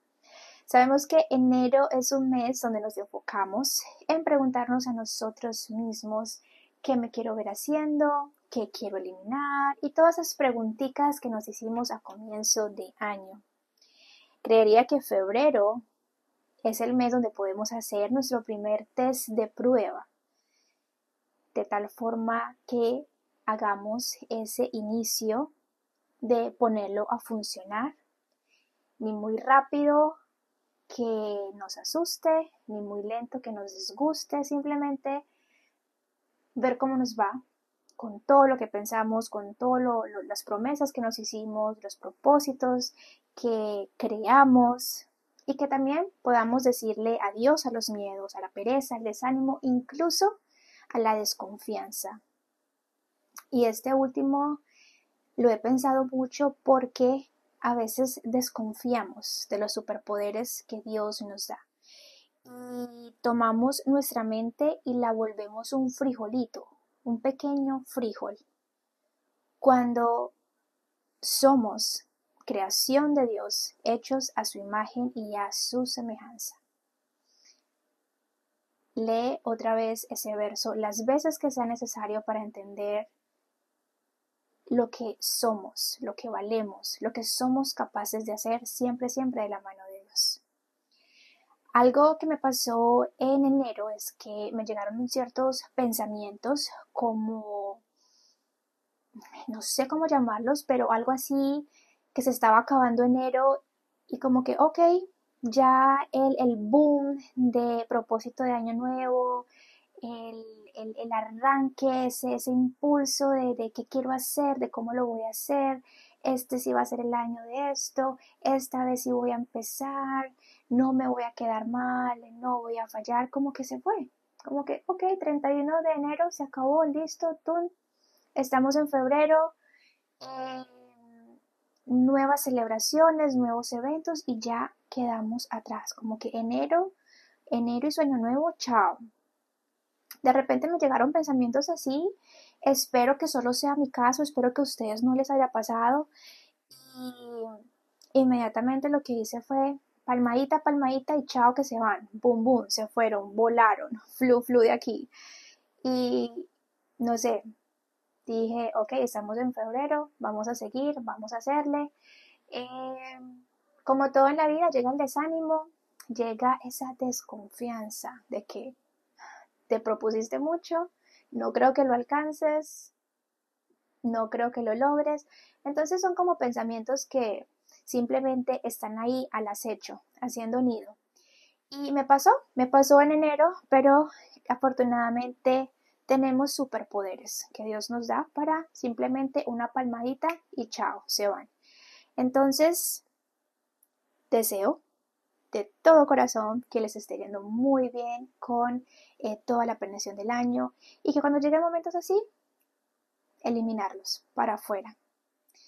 Y de esta forma, pensar cómo podemos manejar mejor el tiempo de una forma eh, más óptima para lograr todo lo que queremos hacer, que es precisamente el título de este episodio. Cómo manejar el tiempo para hacer todo lo que queremos hacer, porque también pensaba en, ok, que tenemos nuestro tablero, tenemos todo organizado, pero este tema aplica para todo, no solamente para el vision board, sino que aplica para esas actividades diarias del día a día, esa, esa esa comunión con los otros, conmigo, con Dios, con la naturaleza, con todo lo que hacemos.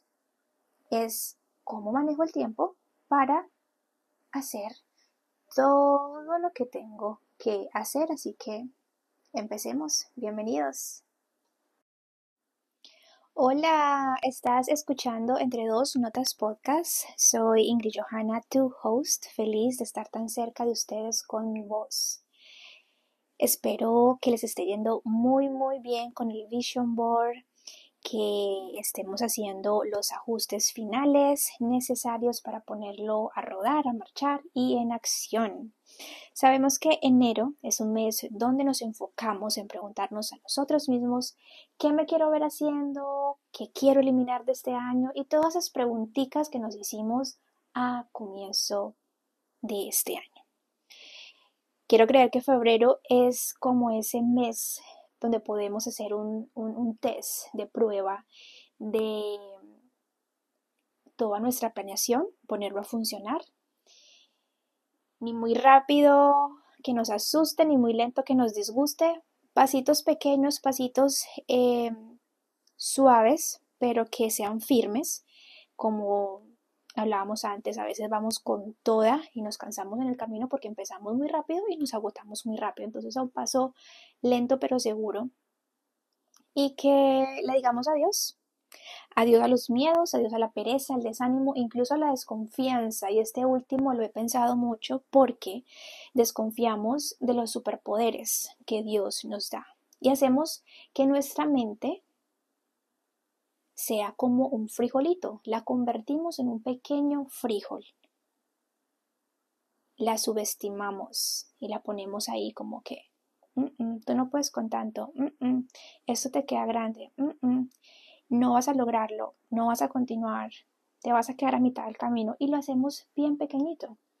Cuando olvidamos que somos creación de Dios, hechos a su imagen y a su semejanza y lee este verso una y otra vez para que entiendas la magnitud que eso significa. Entonces, eh, mis mejores deseos para que te esté yendo muy muy bien con toda tu planeación, con todas tus metas y que poquito a poco vayas organizándolo, eh, condensando todas las ideas y algo que me pasó el mes de enero fue que me llegaron pensamientos como de, que, ok, se acabó enero, 31 de enero, ese boom de comienzo de año, de qué quiero, cómo lo quiero, de cuáles son mis listas de los sí y los no del año 2024, o sea, como que se acabó porque se acabó enero. Ahora estamos en febrero y hay otras celebraciones, otros eventos, otras cosas que cumplir y de repente como, como esa sensación de que ya volvimos a la normalidad, a lo que es la vida. ¿Qué cuento de, listas? ¿Qué cuento de metas? ¿Qué cuento de objetivos? Ya, o sea, la vida es una rutina y que hay que hacer y que hay que trabajar y no sé qué. Y entonces ese tipo de pensamientos me llegaron, pero inmediatamente una palmadita y para afuera, porque no debemos pensar así. Indudablemente no se debe pensar así, porque precisamente esas son esas pequeñas eh, raíces que si las dejamos crecer, hacen que nuestro año sea como el anterior. Sin nada nuevo, sin temores vencidos, sin miedos aplastados, porque a los miedos, a los temores, todo eso hay que aplastarlos siempre con la ayuda de Dios. Entonces, esa pereza que nos da, esa mm, poca motivación y todo eso, empieza primero en la mente, al punto de desanimarnos y decir, sigue con lo mismo, sigue en tu rutina, sigue en lo mismo, sencillamente. Nada ha pasado, nada ha cambiado, ya, ya pasamos de enero, estamos en febrero, te cogió la tarde, eh, ya no tienes tiempo, en fin. Entonces estuve un poquito así como cuestionándome ese, ese tipo de ideas en la cabeza, pero eh, siempre hay que vencer eso con la ayuda de Dios eh, principalmente y saber de que cuando la tenemos clara, uno sabe para dónde va y uno sabe el paso a paso que se debe tomar para llevarlo a cabo. Y precisamente el tema de esta noche es acerca del tiempo, porque pensaba, ok, ya tenemos toda una estructura de lo que queremos, pero ¿cómo lo vamos a lograr? Y aunque no necesariamente el tema de este mes está directamente relacionado a el vision board o nuestra planeación del año, sino que también nos ayuda en todas esas em, daily routines, en el día a día, en las actividades, en, nuestros hobbies, en, en, simplemente nuestra vida cotidiana de lunes a viernes, de sábado a domingo. Entonces, me pareció muy importante. Y el tema es cómo manejar el tiempo para hacer todo lo que queremos hacer. Así que Bienvenidos y comencemos. Eileen es una chica que comparte su conocimiento sobre crecimiento personal y estilo de vida. Ella habla sobre sus experiencias personales a través de los años en cuanto a cumplir lo que nos prometemos. Pasar de quiero hacerlo a lo estoy haciendo. Entonces ella eh, tiene todo su contenido en las plataformas digitales y el fuerte de ella es ser coach de personas que necesitan de pronto un empujoncito, que de pronto tienen la idea pero no saben cómo desarrollarla, cómo organizarla. Entonces, precisamente el año pasado recibí un regalo que es el workbook de ella, que es como su fuerte en el sentido de, ok, ¿tú quieres esto? Pero no solamente es esto, es preguntarte también el cómo, el dónde, el por qué, el cuándo. Entonces son todas estas preguntitas adicionales que necesitamos hacernos para saber cómo llegar a esas metas que queremos. Recordando siempre que en la vida hay dos grandes montañas. Está la montaña de las cosas de las cuales tengo control y está la otra montaña de las que no tenemos control. En la primera montaña trabajas tú como individuo, como persona. Entonces allí eres tú sí o sí. Tú tienes que trabajar por tus cosas, tú tienes que caminarle a tus sueños, caminarle a tus metas. Tú tienes que organizar tu tiempo, tú tienes que ser muy preciso en cómo vas a lograr las cosas, en cómo vas a ser ordenado, ordenada, cómo vas a simplemente elaborar y hacer que las cosas sucedan. En la segunda montaña está Dios. Están esas cosas imposibles Está tal vez ese sueño que no ha llegado, esa enfermedad que nos agobia, ese dolor, esa queja, ese corazón triste, ese corazón roto, ese corazón confundido, esa mente llena, llena de pensamientos eh, de culpa, un nido grande de pensamientos de baja autoestima, de no puedo, no soy capaz, no sirvo para nada. Entonces hay cosas que definitivamente sí podemos y otras en las que no. Entonces es allí donde nosotros como seres humanos simplemente le metemos la ficha donde sí podemos y las otras se las dejamos a Dios.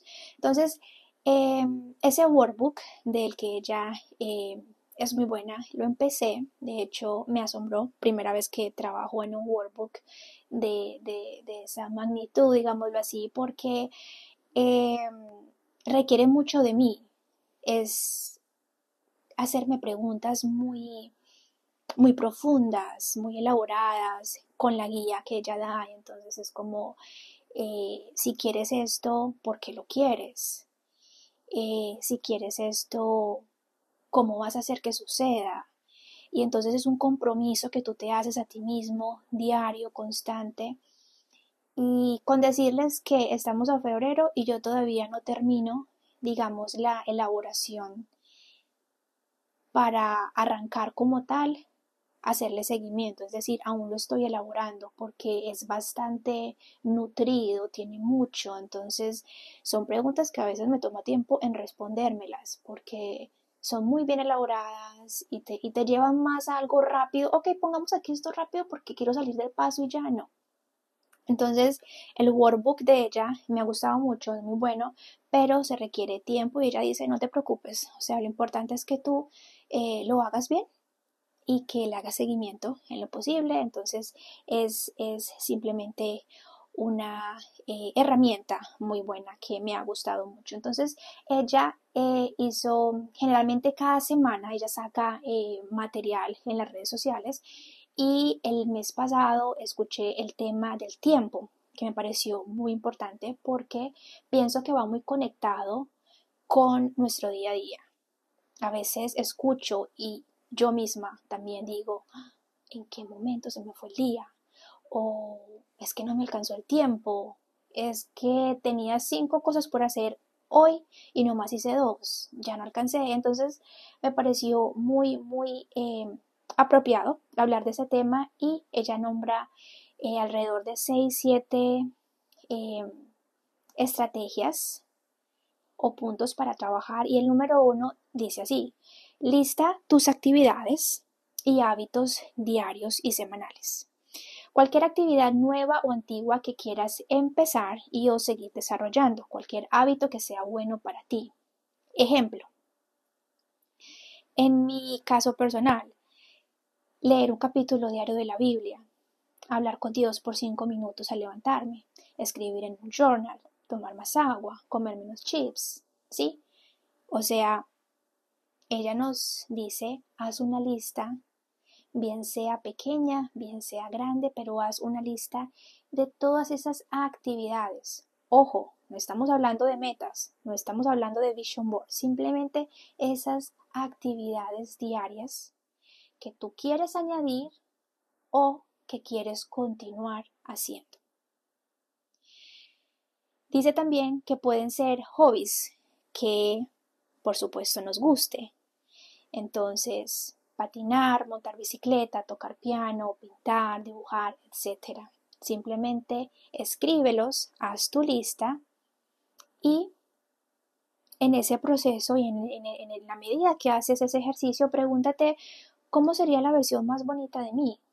¿Cómo te quieres ver? ¿Qué te quieres ver haciendo?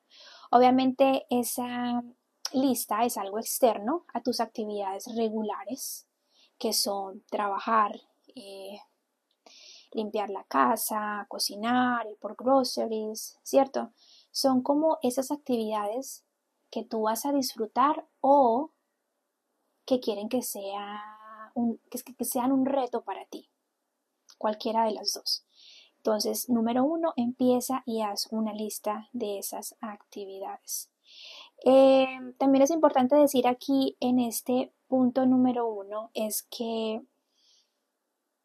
estas actividades vendrían a, digamos que contrarrestar ese ciclo de rutina diario. Porque a veces pasa y dice, no, pues yo llego de trabajar, yo no hago nada, me relajo en el sillón mis dos horas y cuando voy a ver es hora de dormir, me organizo y pum, a dormir.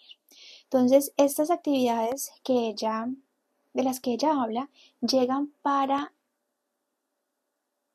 contrarrestar, llegan para mover, como decirle, hey, permiso que llegue yo, o sea, hacer espacio para nuevas cosas de tal forma que sintamos que estamos aprovechando el tiempo. Y, por ejemplo, en mi caso personal, este mes quise añadir una actividad extra, digamos, no es que tenga muchas porque cuando hablamos de lunes a viernes estamos hablando de que tenemos muy poco tiempo libre. Pero aquí está la cosa, aquí es donde entra la planeación en el sentido de que tenemos esa mala idea de que el tiempo libre es fin de semana. No, tiempo libre también es en la semana si sabemos manejar bien el tiempo. Entonces eh, empecé a añadir estiramientos como, como de, de, relajación, pero sobre todo respiración antes de acostarme para combatir eh, el estrés, el afán, la ansiedad del día a día, del trabajo. Entonces empecé a hacer simplemente 10, máximo 12 minuticos de ejercicios de respiración y relajación. Em, como estoy empezando, no quiero decir que me está yendo súper bien, que estoy rejuiciosa, no, porque cuesta al principio eh, empezar nuevos, nuevos hábitos, pero sí he sentido una gran mejoría, sobre todo con eh, mi cuerpo, la relajación, me siento mucho como más lista para dormir, siento que como que mi cuerpo se prepara, se relaja, sobre todo después de una jornada de trabajo. Entonces, este tipo de ejemplos son de los que ellos, de los que Aileen habla. Simplemente piensa y añade algo nuevo a tu día a día. Número dos, haz dos columnas con esas actividades del punto número uno que digan semanal y diario. Entonces las vamos a clasificar. ¿Cuáles de esas actividades quiero que sean diarias y cuáles quiero que sean semanales? Es cuestión de organizarlas y, por supuesto, hay hábitos que no pasa nada si lo hacemos cada semana.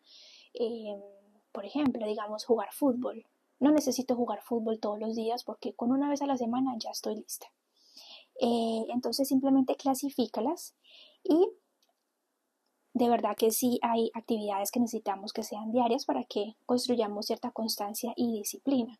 Por ejemplo, algo diario que, que, que sea necesario, hablar con Dios, eh, acercarme más a Él, entender su palabra, leer un capítulo diario. ¿sí? Entonces, em, tú mismo clasifica qué tipo de actividades pueden que sean diarias.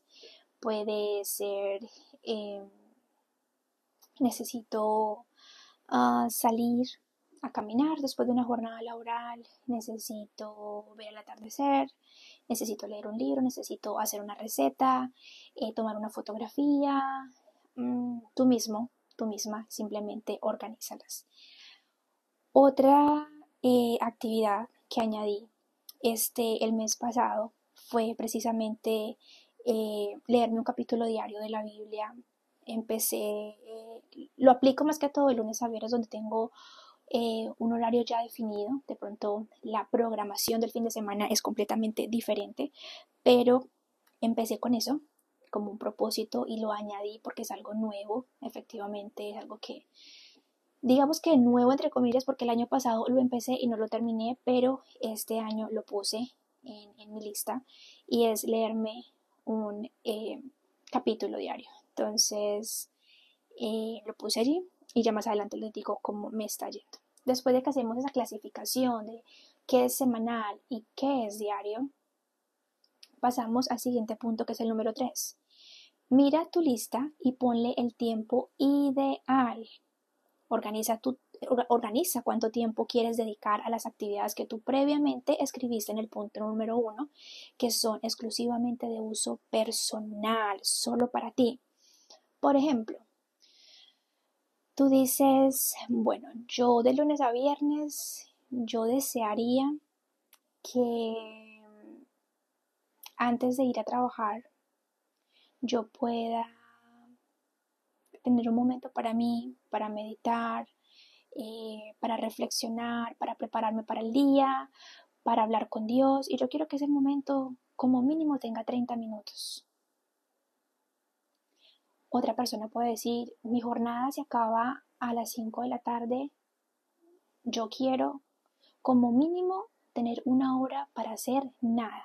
Tirarme en el sofá, en el piso, en la cama, donde sea, relajarme de una forma tranquila, pero quiero tener como mínimo una hora. Entonces, en este punto número 3, tú le pones el tiempo ideal que en tu opinión es el perfecto para cada una de las actividades de tu lista del punto número 1. Debes de hacer esto con cada una de las actividades, con cada una de las actividades que eh, mencionamos antes. Listo. Número 4. Construye tu día con estas actividades. Entonces, ¿qué hacemos acá?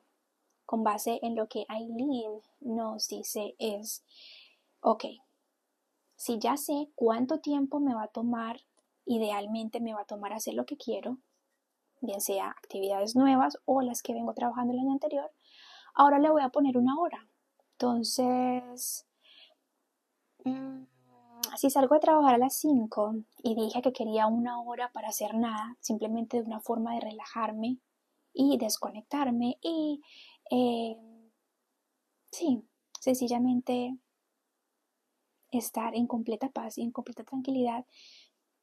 Vamos a poner que de 5 a 6 de la tarde voy a estar en eso, descansando. Después de las 6 de la tarde tengo que hacer eh, la cena. Entonces de 6 a 7 voy a hacer la cena y en el proceso cenamos. De 7 a 8 va a ser un tiempo donde yo quiero eh, leerme un libro. O es un tiempo donde quiero hacer una llamada importante. No importante, simplemente hablar con esa persona que quieres. O esa hora va a ser para hacer yoga, para hacer skincare, para cualquier cosa que nos llame la atención. Te interesó un tema es que escuchaste durante el día, vas a profundizar en ese tema, de qué se trata, ¿sí? Entonces, esto es lo que ella dice, le vamos a poner hora a cada una de las actividades. Y algo súper importante aquí en este punto número 4 es que el tiempo que tenemos libre ocurre antes y después de nuestra jornada laboral. Y es un tiempo donde deberíamos sacarle el mejor provecho porque nos podemos hacer expertos en muchas cosas o por lo menos en un área. Entonces, ese tiempo libre yo quiero eh, practicar esa receta de galletas de chocolate una y otra vez, a ver cómo me sale, cómo me queda mejor, qué ingrediente se ajusta, le hace toque único, ¿sí? Entonces quiero profundizar eh, en mejorar mi estado físico porque paso mucho tiempo en la computadora sentada y siento que necesito caminar. Entonces, poquito a poco tú empiezas a añadir esas actividades que vas a disfrutar o que van a ser un reto para ti, pero teniendo en cuenta que las estás haciendo en tu tiempo libre que sí hay tiempo libre de lunes a viernes. Entonces, em, simplemente le pones la hora y te enfocas en que cada actividad tenga su hora. Punto número 5. Aquí es donde hacemos una edición. Vamos a editar el tiempo invertido en cada una de esas actividades. Si cuando tú revisas tu lista a la que ya le has puesto una hora te das cuenta que son menos de 24 horas, estamos bien. Pero si por el contrario te dan más de 24 horas, pues hay que hacer un pequeño ajuste y hacer que las cosas sean más realistas, ¿sí? Y editar. Entonces, si por ejemplo dijimos, no, pues en la mañana yo me baño durante 20 minutos, ajustémoslo a 15. Eh, si desayunar y preparar los alimentos me toma 20 minutos, pongámoslo 15. Entonces empezamos a ajustar y como a encoger un poquito el tiempo de lo que nos demoramos eh, en cada actividad. Entonces, eh, de esta forma, nuestras actividades simplemente van a durar porque ese es el ideal, o sea, es que no tenemos más tiempo, son 24 horas que hay que sacarle el mayor jugo y es allí cuando decimos listo, llegamos al punto, 24 horas, entonces eh, estamos bien, estamos súper bien. Eh, punto número 6, nos queda uno más y terminamos, pero antes de iniciar con este punto número 6, se me vino a la mente de que a veces el tema de ponerle hora a las cosas puede ser como que sentirnos un poco como en un triángulo, ¿no? Como, como que no me quiero sentir que estoy corriendo contra el tiempo, porque me ha pasado. Pero si lo vemos por el lado positivo de ponerle hora a las cosas, eh, vamos a hacer que las cosas sucedan. Porque me ha pasado que a veces estoy enfocada en algo y me llega una notificación y la curiosidad pues la quiero ver. Y en el proceso de verla me, eh, me voy por otro lado y cuando voy a ver ha pasado media hora en internet o ha pasado media hora en las redes. Entonces me parece muy, muy útil este tipo de herramientas donde tú haces un cronograma de actividades y te apoyas en ellas con el objetivo de optimizar y manejar muy bien tu tiempo. Por ejemplo, eh, sabemos que los celulares tienen esas opciones de eh, silenciar notificaciones. Eh, podemos hacer que no nos lleguen avisos de llamadas, mensajes, lo que sea, en determinada hora. En mi caso, lo empecé, lo empecé el año pasado y lo sigo haciendo ahora. Cero redes sociales después de las 5 de la tarde, solamente llamadas de emergencia. Y me ha servido mucho porque para mí es una distracción ya, sobre todo en la noche cuando lo que hablábamos antes, estamos empezando a disfrutar ese tiempo libre, que podemos hacer muchísimas cosas si organizamos muy bien el tiempo. Entonces simplemente activa el, el botón de bloquear notificaciones si te quieres concentrar en algo y ya mañana en cualquier ratico al día siguiente simplemente revisas lo que necesitas o quién te llamó eh, si es importante o no pues obviamente uno va a responder cierto pero mientras se pueda esperar se pueden esperar entonces es cuestión como de usar estas eh, estos tips que tenemos a la mano y usarlos en el momento indicado. Entonces, número 6, incorporar actividades semanales. Este punto es súper chévere porque si bien de lunes a viernes estamos haciendo nuestro cronograma, los fines de semana es como ese bonus donde hacemos cosas que nos sacan de nuestra rutina. Entonces, por ejemplo, patinar, tenis, salir entre amigas, eh, esas un paseíto, visitar un lugar, visitar, sí, cositas que nos puedan sacar de nuestra zona de, ay, otra vez, todos los días, esta cosa, no sé qué. Entonces es como simplemente dar un respiro adicional, ir a caminar, ir a, a cualquier lado que nos haga sentir mejor. Entonces, simplemente añade actividades semanales. Por ejemplo, en el mes de febrero Febrero creo que tiene cuatro fines de semana, entonces de esos cuatro voy a sacar dos fines de semana para eh, ir a desayunar con esa amiga que no nos vemos hace rato. Eh, este otro fin de semana vamos a ir a patinar o ir a jugar tenis, algún deporte, algún hobby que no es necesario que se haga todos los días, sino simplemente un fin de semana y estamos bien, estamos a gusto. Entonces, eh, este es el punto número 6, por lo menos el mío, comparto el mío del fin de semana, es poder eh, leerme como mínimo dos capítulos del libro que actualmente estoy leyendo, porque entre mi lista está leer un poco más y entiendo que de lunes a viernes no tengo el tiempo, pero el fin de semana sí, entonces como leer un poquito más y sacar, si, se saca, si se organiza, te puede sacar tiempo para eso y mucho más. Entonces, eh, finalmente el punto número 7 habla de haz una prueba. Junta todo el material que acabas de organizar y haz una prueba y tú mismo di, esto me está funcionando, mm, no puedo creer que me demore tanto haciendo esta actividad, quiero hacer un ajuste y simplemente tú mira qué te está funcionando y qué no. Entonces pienso que eh, manejar el tiempo, quisiéramos manejar el tiempo sin ver el tiempo, es decir, quiero manejar mi tiempo sin ver el reloj, porque no sé a ustedes, pero a mí me pasa que ver el reloj me estresa. Por mí, yo no vería el reloj. Es como que, ay, no, no, no, no, como que tengo que ir tras las manijas del reloj. Pero si queremos manejar el tiempo, tenemos que ver la hora. Entonces, por eso el tema de un cronograma por horas. Y lo he empezado a usar, sobre todo los fines de semana, digo, ok, de 12 a 1 me voy a enfocar en esto.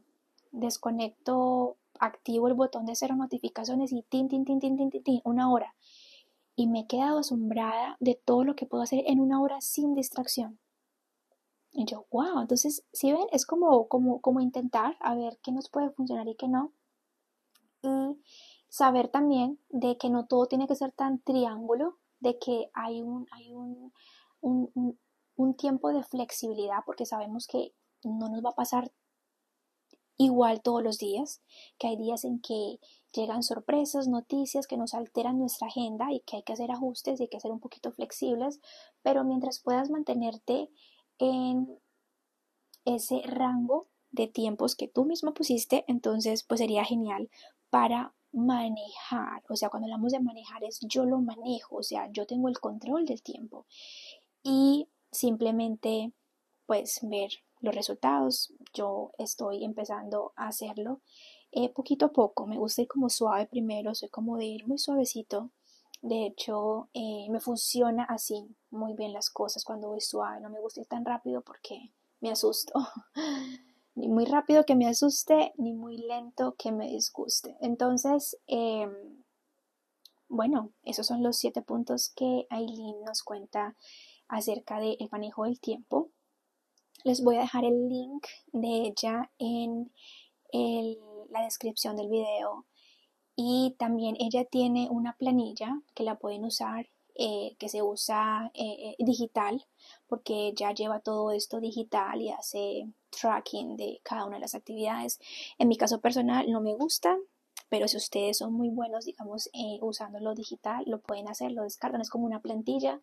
Yo sí soy de escribir, entonces me sirve mejor de esa manera. Para terminar, eh, estaba viendo que eh, basada en mi vision board eh, implementé, creé dos más, dos tableros más. Uno le puse el nombre de, del prayer board y otro es como una hojita haciéndole seguimiento a mis actividades porque sentí como todo, que necesitaba apoyarme en otros recursos. Entonces, eh, lo tengo listo ya, ya está. Creo que el mes pasado lo dejé listo. Entonces, porque como hablábamos, ¿no? Ese vision board nos habla todos los días. Entonces yo decía, ok, ¿qué hacemos cuando nos lleguen eh, pensamientos contrarios a lo que queremos en este año? Entonces, creé este tablero de oración de, prayer board, de prayer board y empecé a colocar versículos que me sentía que me hablaban, que sentía que me daban confianza, seguridad, que me daban poder para vencer los miedos de la vida, para vencer voces eh, que perturban, que confunden. Entonces empecé a crear pequeñas noticas de versículos que me ayudan a, pelear, digamos, esos momentos eh, de oscuridad que todos tenemos y me ha parecido súper lindo. Eh, tengo varias, varias noticas ahí pegadas en cuanto a versículos y por el otro lado me apoyé en otro tablerito de un, seguimiento, una hoja de seguimiento porque como decía anteriormente agregué unas actividades eh, extras a mi día a día, de lunes a viernes más que todo. Entonces dije, ok, ¿cómo puedo ser consistente con esto teniendo en cuenta que son nuevos? Sabemos que cuando empezamos algo nuevo cuesta mucho, ¿no? Entonces empecé a hacerle seguimiento tengo como cuatro actividades que escribí, les puse los días, lunes, martes, miércoles, jueves y viernes, y lo que hago es hacerle una rayita por día que lo voy cumpliendo, lo voy mirando. Eh, si lo vemos, está un poco inconstante, pero lo importante es que ahí voy, que voy poquito a poco, lo voy haciendo, hay días en que no, hay días en que sí, pero eh, quería compartirles eso antes de terminar y es que si necesitas apoyarte en otro tipo de recursos, hazlo.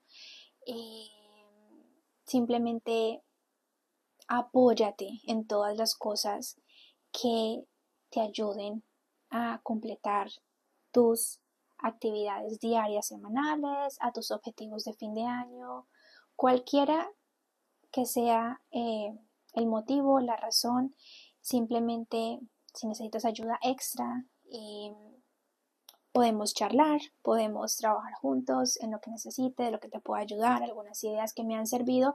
Y lo que me gusta mucho de este tema es que si ustedes van a la, a la página de esta chica, es una muchacha común y corriente que habla de su vida, de lo que le ha funcionado y es que esto me encanta. Por eso el eslogan de mi podcast, cada vida es una historia que escuchar, porque todos aprendemos de todos, todos nos, nos inspiramos por otros. Entonces a ella le funciona así, a mí me puede funcionar de esta manera, pero me gustó lo que ella dijo, pues lo voy a aplicar, lo voy a poner en práctica, voy a quitar esto y añado esto. Entonces esto me parece fantástico porque todos aprendemos entre todos. Y si hay dudas al respecto, simplemente podemos charlar, me contactan, podemos eh, trabajar juntos, yo feliz de ayudarlos desde mi experiencia, ¿verdad? Que cada vida es una historia distinta, pero em, quería contar que añadí otros dos eh, tableritos de apoyo para mi vision board y este tema del tiempo me pareció genial. Eh, lo voy a poner en práctica porque lo necesito porque de verdad que siento que cada vez más eh, las distracciones eh, me quitan mucho tiempo, sobre todo si tengo mi lista larga de actividades por hacer. Entonces, eh, de esta forma terminamos, terminamos el tema de cómo manejar el tiempo para hacer todo lo que queremos hacer. Y mi nota sabia dice de esta manera, todo tiene su tiempo y todo lo que se quiere debajo del cielo tiene su hora. Eclesiastes 3, 1. Eileen es una muchacha que comparte conocimiento sobre crecimiento personal y estilo de vida. Habla sobre sus experiencias personales a través de los años en cuanto a cumplir lo que nos prometemos, bien sea de inicio de año, de mitad, al final, todo eso que queremos lograr, que queremos hacer, llámense metas, objetivos, todo. Entonces ella eh, propone eh, la frase o el planteamiento de decir pasar de quiero hacerlo a lo estoy haciendo. Eh, su contenido es más que todo en YouTube, cada semana saca videos con información eh, importante acerca de todo esto, de, los recursos en los que nos podemos apoyar, eh, las herramientas que podemos usar y todo en torno a hacer que las cosas sucedan. Precisamente el año pasado recibí un regalo y fue el workbook de ella, que es eso, o sea, ella es como ese coach que le da como ese empujoncito a las personas que les falta en cuanto a ok, yo digo, quiero alcanzar eso y ya, pero es que no solamente es hacerte esa pregunta, sino, ok, ¿tú quieres? ¿Cómo lo vas a lograr? ¿Cuándo? ¿Por qué? ¿Dónde? Entonces, son todas estas preguntas adicionales que debemos hacernos y que necesitamos trabajar en ello para que ocurra, para que pase, entendiendo siempre que hay dos montañas en la vida. Una de las cosas que tenemos control y dos de las que no tenemos control. En la montaña número uno, y esta idea es mía, mis amores, no es de Aileen, es mía, mentiras, em, pero sí es cierto, es mía. En la montaña número uno siempre he pensado que somos nosotros. Tenemos control de muchas cosas y por lo tanto somos nosotros los responsables en hacer que las cosas sucedan. ¿Por qué? Porque todos lo tenemos a nuestro alcance. Tenemos nuestro tiempo, tenemos vida, tenemos salud, tenemos conocimiento, somos inteligentes, entonces podemos hacer que las cosas sucedan. Podemos hacer, podemos dar ese paso de fe, ese paso de, de, de si puedo, lo voy a lograr, siempre de la mano de Dios, pero sí podemos hacerlo. Levantarnos temprano, acostarnos un poquito más temprano, eh, tomar más agua, a comer más verduras, bajar el azúcar y solamente por nombrar algunas cositas en torno de nutrición y, digamos eh, vida saludable que por todo lado hablan, pero también tenemos la capacidad de coger un libro, de leerlo, de leer más información del día a día, temas de interés que está pasando en el mundo, que está pasando, eh, no sé, en el medio ambiente, ¿verdad? O sea, las áreas son tan amplias como el mundo entero. Hay mucho de qué hablar, hay mucho de qué aprender y al mismo tiempo hay mucho en lo que nosotros podemos hacer. Entonces, ahí está esa montaña. Tú haciendo que las cosas sucedan. En la montaña número dos está Dios, donde hay cosas que no tenemos control.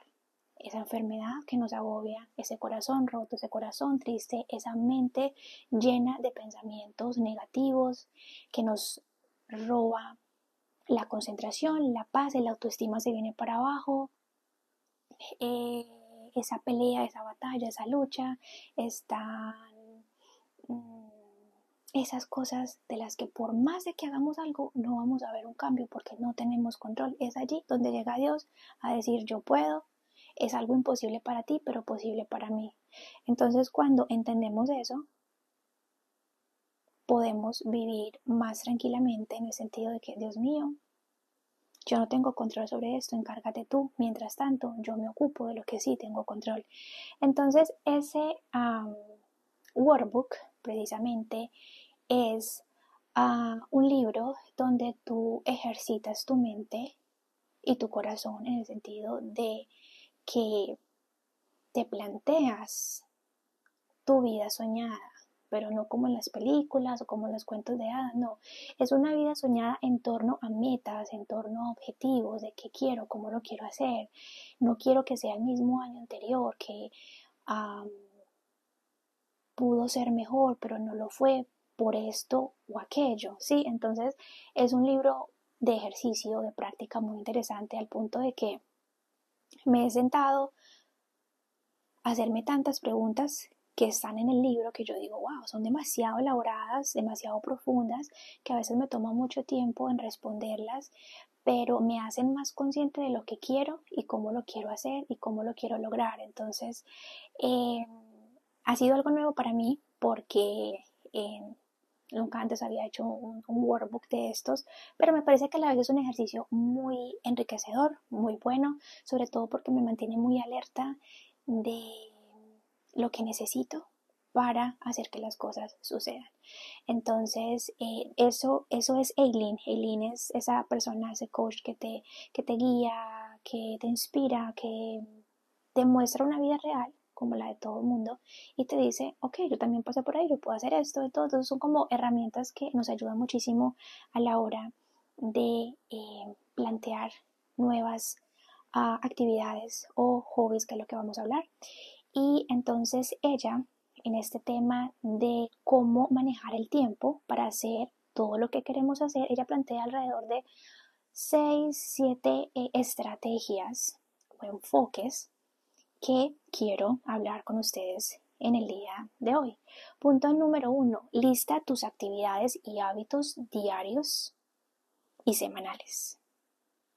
Cualquier actividad nueva o antigua que quieras empezar y o seguir desarrollando. Cualquier hábito que sea bueno para ti, que te genere alegría, gozo, emoción, te dé como una sensación de, relajamiento.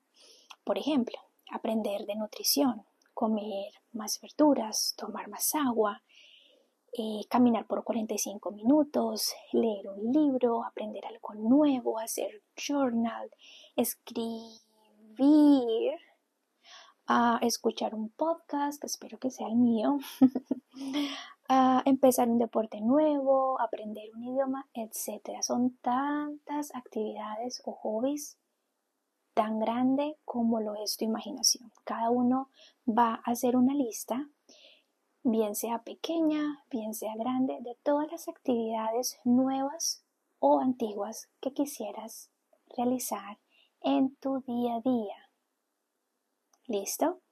Entonces, ah, también pueden ser hobbies que te gusten, eh, porque digamos que las anteriores pudieran ser un poco retadoras si es la primera vez que lo haces.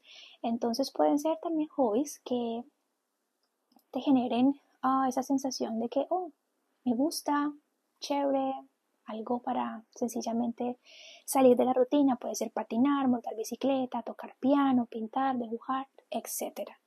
Entonces, eh, sencillamente haz una lista de todas las actividades que te gustarían hacer, sean retadoras o no. Escríbelas en tu lista. Ah, y hazte la siguiente pregunta. ¿Cómo me vería incorporando esas actividades o hobbies en mi rutina diaria? ¿Cómo, cómo me vería yo haciendo cada una de esas cosas?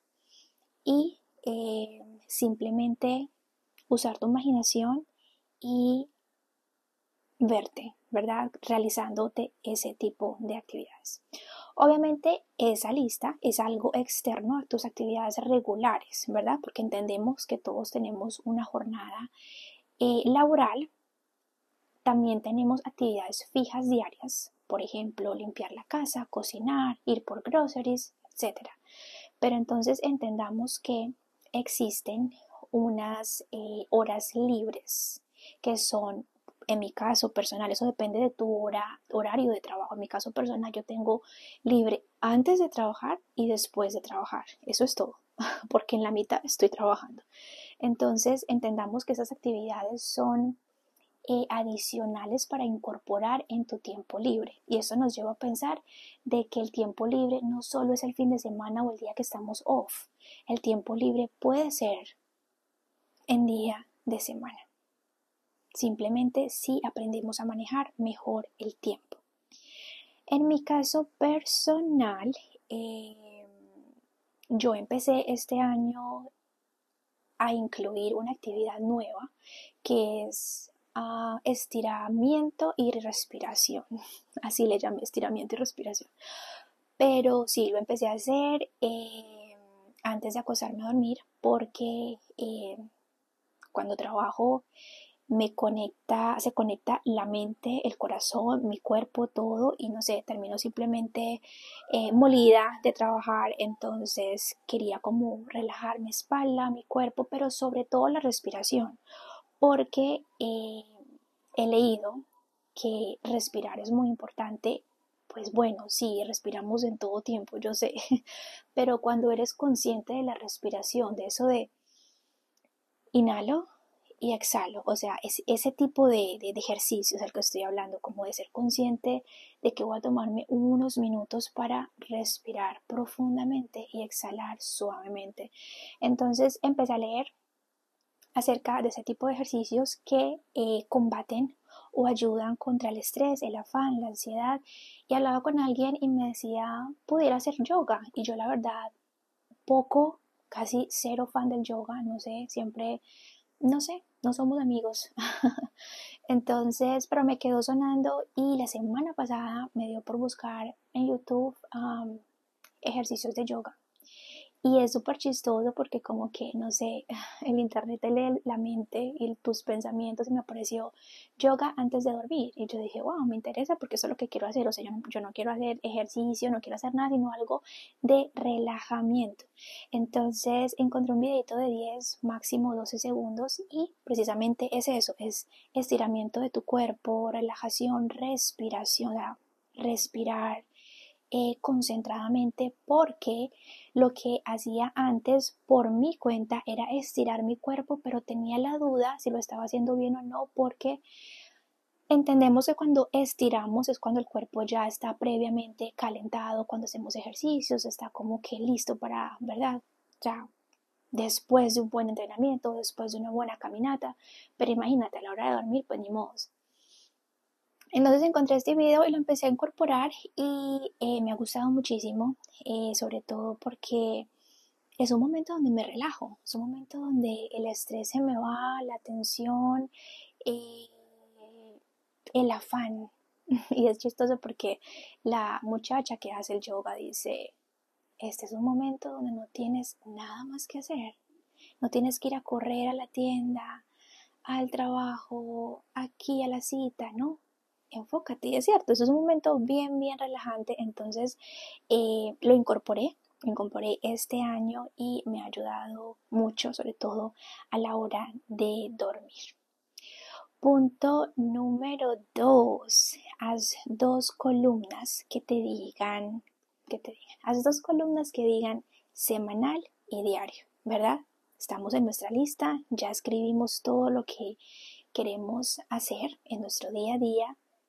Solo recuerden que, ojo, Estamos hablando de actividades y hobbies, no metas, no objetivos, no propósitos, no, son actividades o hobbies de lunes a viernes, día a día, ¿cierto? Después de que tenemos esa lista, vamos a dividir esa lista en dos grandes columnas, diario y semanal. Vamos a organizar cuál de esas actividades del punto número uno van en la columna dónde se hacen todos los días y cuáles serían cada semana. Por supuesto, hay hábitos que no pasa nada si lo hacemos cada semana. Por ejemplo, jugar fútbol, tenis, dibujar, pintar, escribir, tocar guitarra, tocar piano. No pasa nada si lo hago de pronto cada miércoles, cada sábado, cada domingo, porque no me voy a sentir mal voy a llevar una constancia semanal, pero eh, está bien, no me voy a sentir mal en el sentido de que, ay, no, tengo que jugar fútbol todos los días porque si no, no. Es, podemos ser flexibles porque esto es muy importante, el tema de la flexibilidad.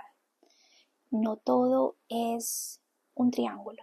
Entonces, si jugamos fútbol o tenis cada fin de semana está bien, cada miércoles está bien, cada jueves, cualquier día según tu horario. Y por el otro lado, actividades que necesitamos que sean diarias para construir constancia y disciplina, que sean importantes para ti. Y esta muchacha, Eileen, ella mencionaba algo que me encantó. Ella decía las cosas que no se negocian en cuanto a actividades y eh, hobbies. Entonces ella decía, hay cosas que no son negociables. Por ejemplo, ella decía, eh, digamos que tocar la guitarra eh, no puede ser negociable porque es muy importante para mí. Tomar, tomar agua todos los días no lo negocio porque es importante para mi salud. Dormir ocho horas diarias no lo negocio con nada más porque es importante para mí. Y cuando decimos no negociar es que no le permito a otra actividad que me interrumpa esto porque son importantes para mí. Si yo tomo agua hoy todo el día, pero mañana me tomo eh, sodas, entonces es importante para mí en el sentido de que Quiero tomar agua porque sé que me hace bien más que las sodas. La soda me la puedo tomar una vez a la semana, pero si me la tomo todos los días, pues no voy a ver los resultados que yo quiero, por ejemplo, ¿verdad? Lo mismo con el dormir ocho horas, o sea, eso dependiendo de qué tan importantes ciertas actividades son para ti y cuáles no. Es decir, no se negocian por nada. Eh, en mi caso personal, eh, las actividades que no quisiera negociar son eh, una que incorporé nueva este año y es el leerme un capítulo mm, de la Biblia recién me levanto. Es decir, me levanto, lo primero que hago es leerme un capítulo de la Biblia en las mañanas. No lo quiero negociar con nada. Entonces, no lo negocio con el teléfono mirándolo, apenas me levanto, no lo negocio prendiendo el televisor, no lo negocio con nada más. Es un momento que yo tengo allí, pum, me levanto, me leo mi versículo o mi capítulo diario de la Biblia. Otra cosa que no quisiera negociar y es el tema de hacer ejercicio. Eh, a mí, algunas personas muchas veces eh, se asombran del hecho de que eh, tengo la facilidad de hacer ejercicio en las mañanas y creo que eso se lo heredé a mi mamá. Mi mamá siempre le gusta hacer ejercicio en el sentido de eh, mucho cardio, ¿no? Entonces ella es muy de, caminar por eh, largas, largos minutos, entonces salíamos a caminar de tu media hora, una hora, eh, pero, o sea, caminadas de esas que uno dice, mmm, eso es una, yendo y viniendo, o sea, son caminatas largas. Y lo hacíamos precisamente en las mañanas. En las mañanas nos levantábamos, mi mamá siempre me enseñó a levantarme temprano porque había que trabajar, había que estudiar, había que preparar, ah, preparar alimentos, dejar todo listo. Entonces dejábamos todo listo y nos íbamos a caminar muy temprano, tipo cinco y media, seis de la mañana estábamos caminando. Mi mamá tenía su grupo de, de, de, amigas que también salían a caminar y pues ya era pues el grupito que salía a caminar en las mañanas. Entonces yo creo que uno queda con esos hábitos, ¿no? Esos hábitos se forman y quedan contigo y de tanto madrugar, ya tu cuerpo se acostumbra y dice, ok, yo soy buena para hacer ejercicio en la mañana porque así me enseñaron y me quedó gustando. Algunas personas puede que les pasó igual, pero definitivamente no, no les gusta, no es lo de ellos y es totalmente respetable, pero a mí me gusta, me siento eh, con la mayor energía, es en las mañanas y me siento bien. Es una actividad que me da mucha alegría, me da mucha energía sobre todo. Mi cuerpo se siente muy bien, se siente activo, listo para empezar el día en el trabajo. Entonces, eh, es, otra de las actividades que no son negociables. Por ejemplo, eso no quiere decir que tengo que ir todos los días a hacer ejercicio. Si un día no quiero porque mi cuerpo me dice que no o me siento enfermo, pues simplemente no voy. Pero es cuestión como de identificar cuáles sí son negociables y cuáles no. Em, otras dos que no las negocio tampoco son desconectarme de las redes a las 5 de la tarde. Para los que me escuchan desde hace tiempo saben que el año pasado empecé la regla de 5 pm, cero redes sociales, porque eh, lo aprendí de ciertas personas que, que he escuchado de los beneficios de no irte a dormir con información en tu mente, sobre todo cuando se trata de imágenes, colores, sonidos, porque eso perturban eh, tu sueño. Entonces para mí el dormir es súper importante porque eso va a depender mi día siguiente.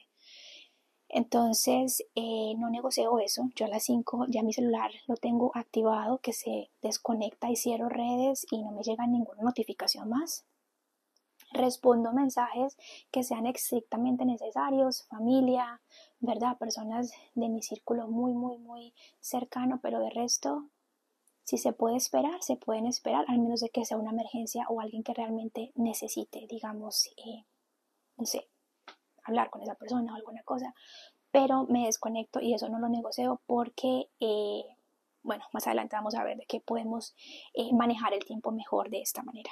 Y la última cosa que no negocio es hablar con Dios antes de dormir. Tampoco lo negocio, me parece que eh, me llena de alegría, me llena de, mucha, de mucha paz hablar con Dios antes de dormir. y son cosas que no las quiero reemplazar ni por celular, ni por redes, ni por cualquier otra cosa que me distraiga. Esa es mi rutina y no las negocio. Entonces, asimismo, tú haz tu lista de cosas, actividades y hobbies que pueden ser negociables y que no, pero manteniéndose siempre firme en esto sí y esto no.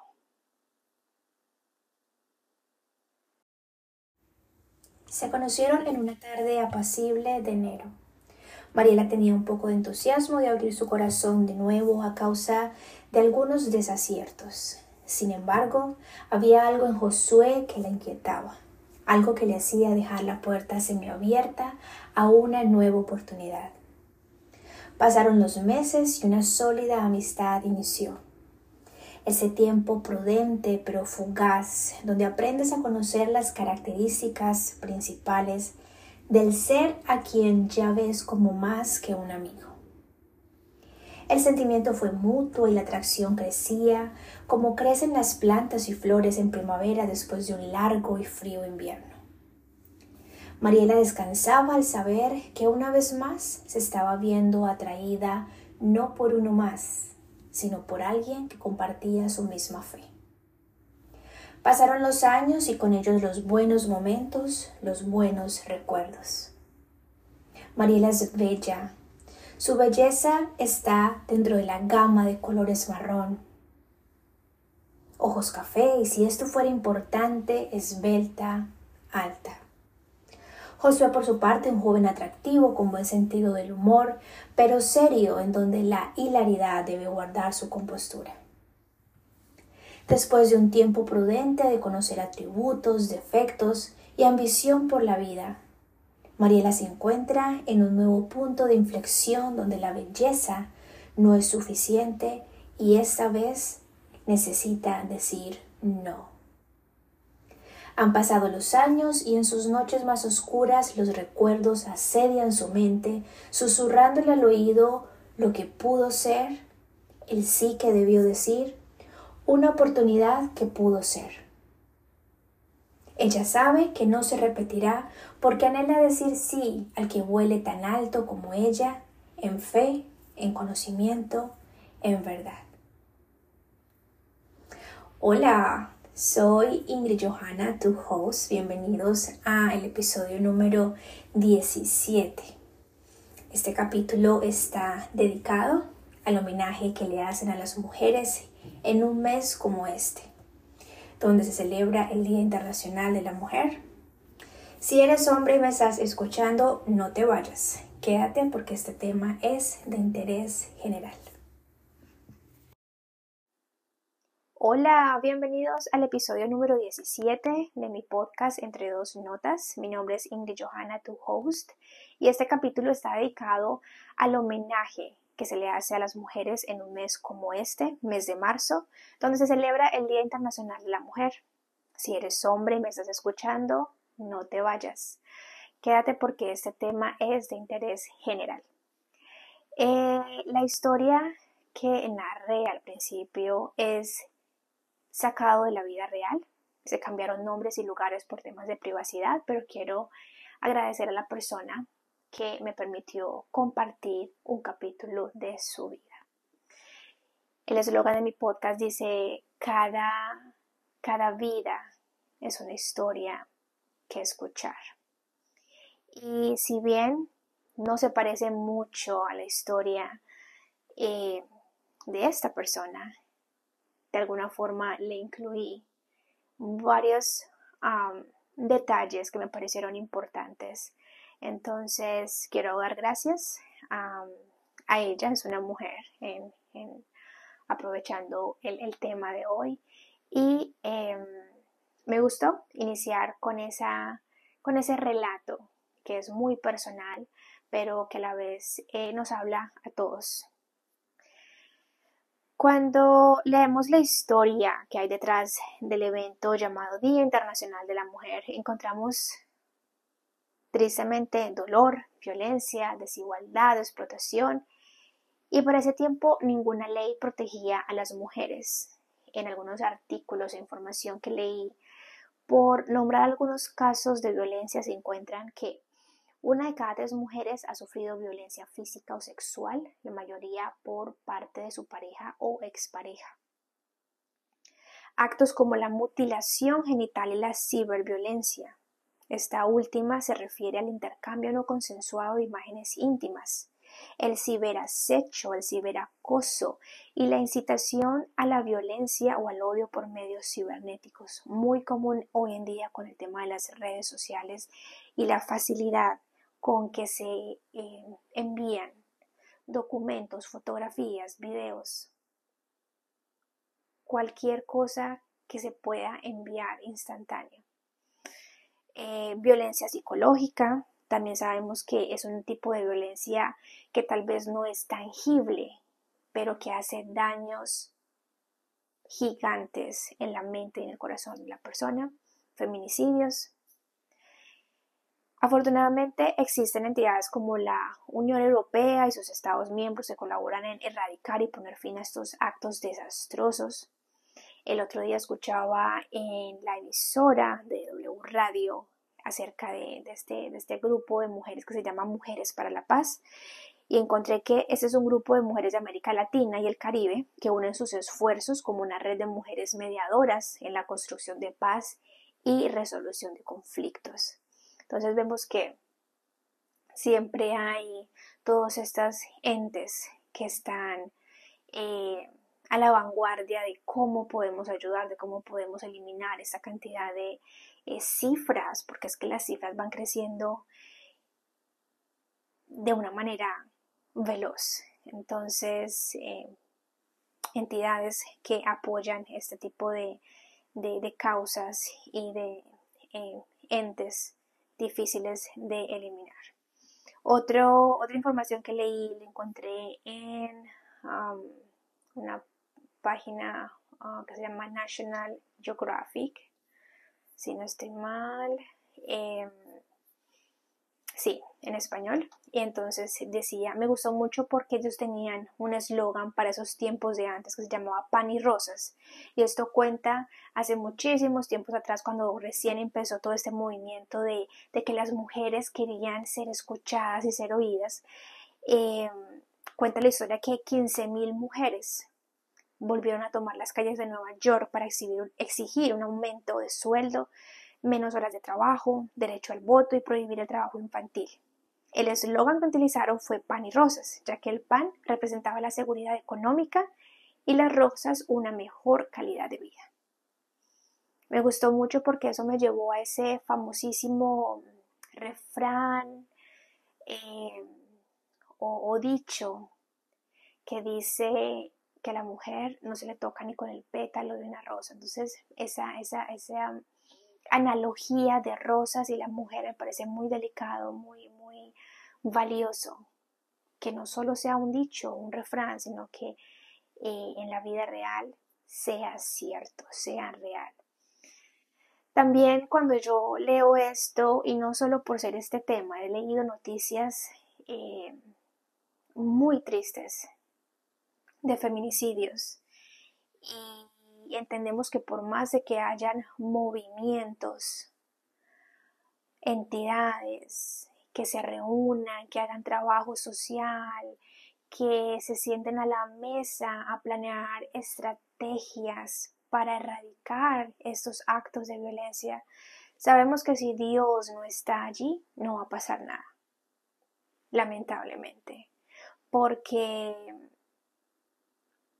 ¿Cómo podemos eh, hablar de paz cuando el que nos da paz no está en nuestro corazón? Entonces, eh, por muchos programas que hagan, si, si, Dios no está allí en ese programa, en esa actividad, en esa, en, esa, en esa obra, en esa reunión, no va a pasar nada. Las cifras van a seguir creciendo y no van a haber resultados. Entonces, pienso que lo mejor que podemos hacer en casos eso es una oración, una oración eh, por el país, una oración por nuestra ciudad,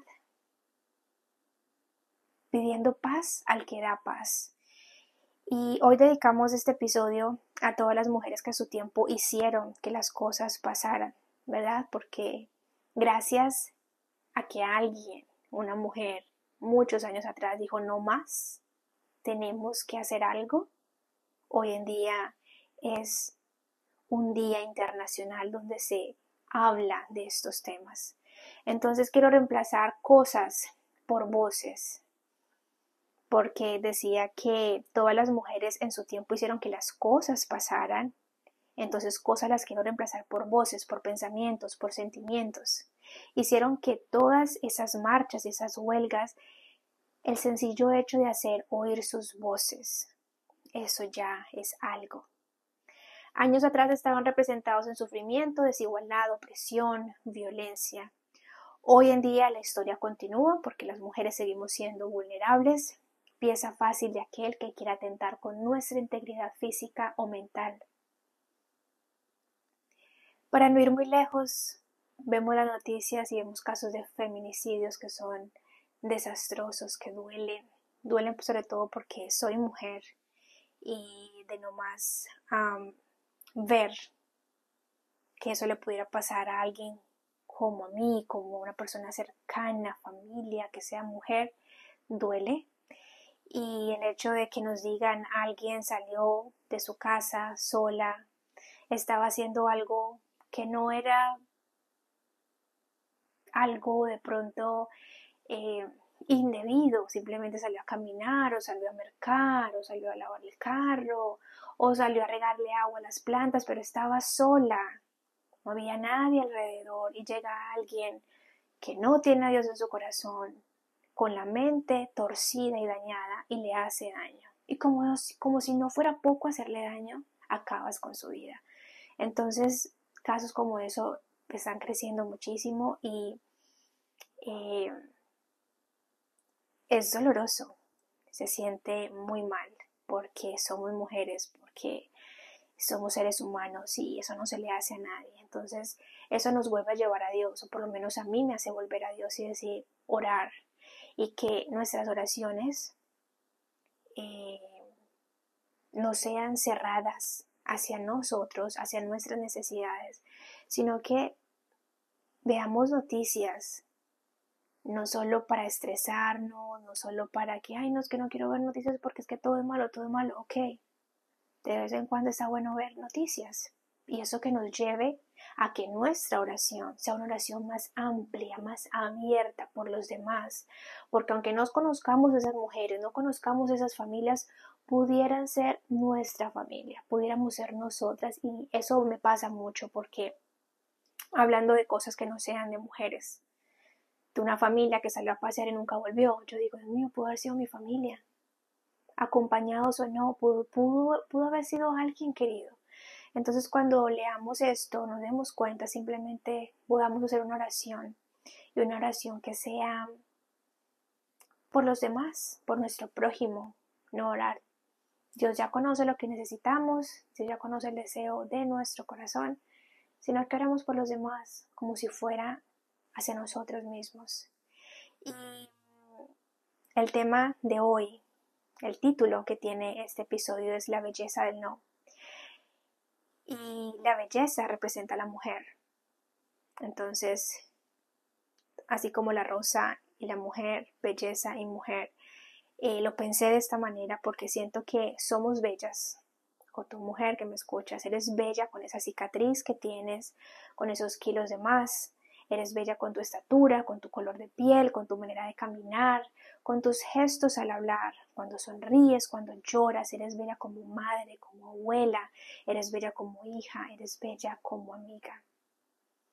Y si alguien nos quiere hacer creer lo contrario, simplemente cerremos la puerta, porque como decía antes, hay heridas que tal vez no se ven, pero pueden hacer igual o tanto daño cuando sean heridas a la mente y al corazón, las famosas llamadas violencias psicológicas, eh, esas que atentan contra nuestros sentimientos.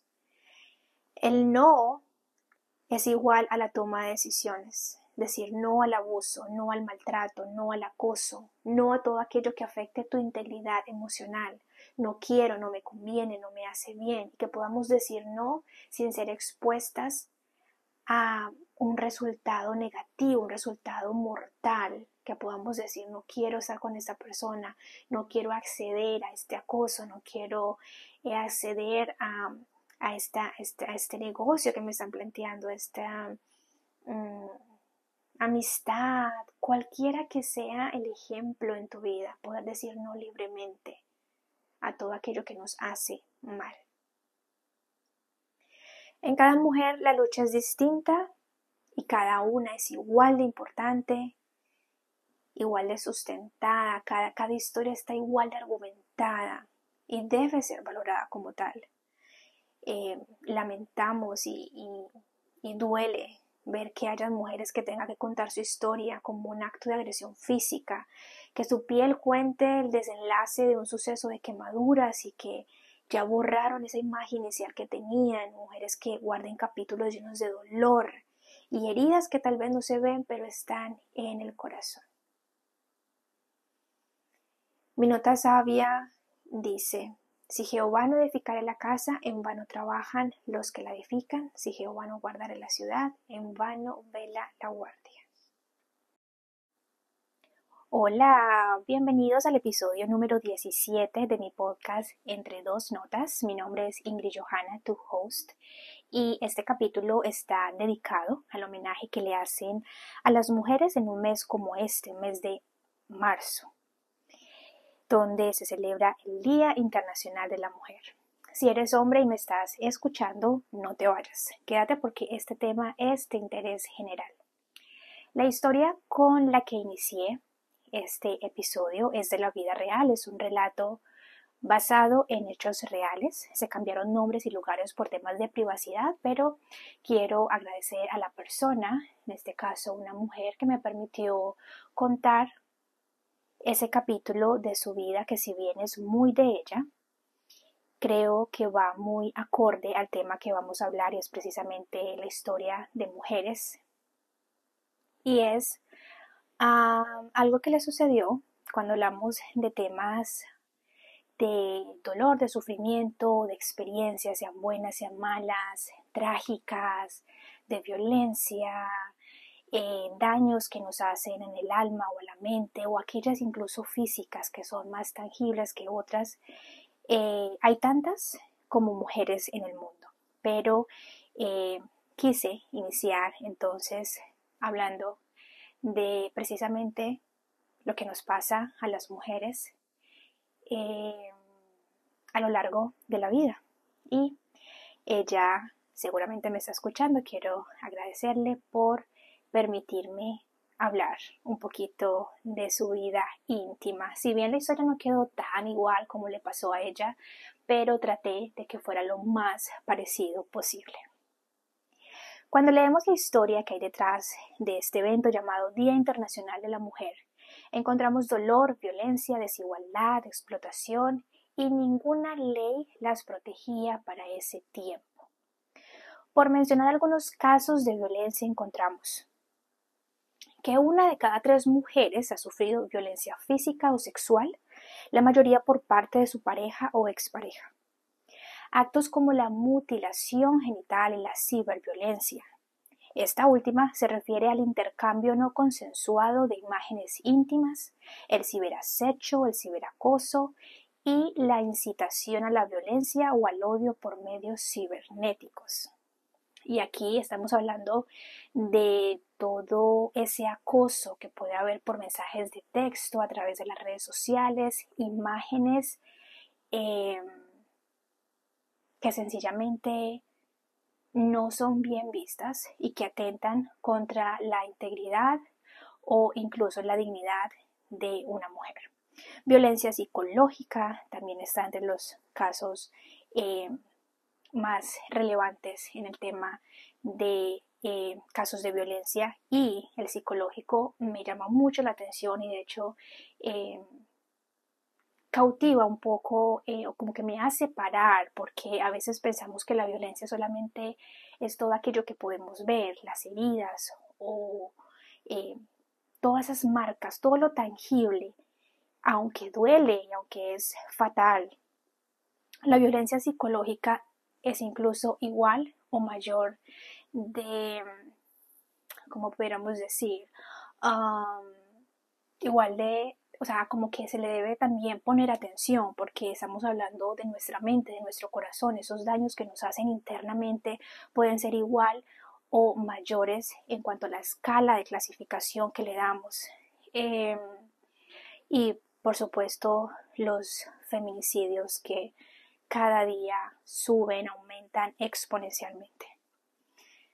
Entre las cosas que leía, entre los artículos que estaba leyendo en estos días, las noticias, sabemos que hay muchas entidades, por nombrar algunas, la Unión Europea y sus Estados miembros que colaboran en erradicar y poner fin a estos actos desastrosos. Eh, la semana pasada recuerdo que estaba escuchando la W Radio y hablaban de algo que me hizo subirle el volumen a mi celular porque hablaban de las mujeres para la paz. Y esto es un grupo de mujeres de América Latina y el Caribe que unen sus esfuerzos como una red de mujeres mediadoras en la construcción de paz y resolución de conflictos. Me pareció muy importante porque es como eh, algo, no sé si nuevo, no, no, no, no alcancé a mirar las fechas en lo que este programa había empezado, pero es simplemente como eh, cada vez más buscan estrategias, ideas, planes para ayudarse, para apoyarse unas a otras y hacer que todos estos casos de violencia pues dejen de crecer y dejen de subir. Otro tema que leí, esto lo encontré en un artículo de National Geographic en español y habla un poquito de la historia acerca de eh, todo esto, de, qué pasa, por qué el Día Internacional de la Mujer, qué sucedió, qué hechos ocurrieron para que hoy en día podamos tener un día memorable. Y hubo algo que me gustó, fue un eslogan que se usó hace muchísimos años que se llama pan y rosas.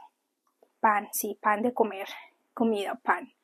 Pan y rosas, y esto pasó hace muchísimos años y dice que 15.000 mujeres vuelven a tomar las calles de Nueva York para exigir un aumento de sueldo, menos horas de trabajo, derecho al voto y prohibir el trabajo infantil. El eslogan que utilizaron fue pan y rosas. El pan representaba la seguridad económica y las rosas una mejor calidad de vida. Me gustó este eslogan porque esto me llevó directamente a ese conocido refrán o mejor dicho, que dice ni con el pétalo de una rosa. Sabemos que cuando hablamos de tratar a la mujer, eliminamos y rechazamos todo acto violento.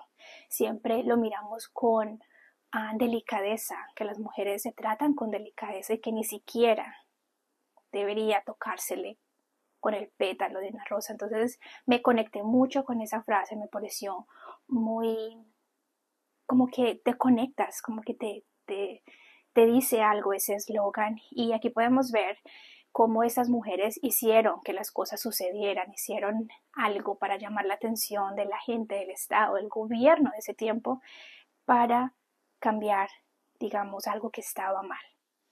Y como estas cosas hay muchas, hay muchos programas, hay muchas entidades que están trabajando por muchas cosas. En este momento el área, digamos, de la mujer, cómo mitigar estos casos de violencia y me parece maravilloso todo lo que hacen. Sin embargo, pienso que si Dios no está en toda esa planeación estratégica, si Dios no está en las personas que lideran todas estas temáticas, pienso que difícilmente podemos conseguir la paz que todos queremos y este, este grupo de mujeres que hablan de mujeres para la paz.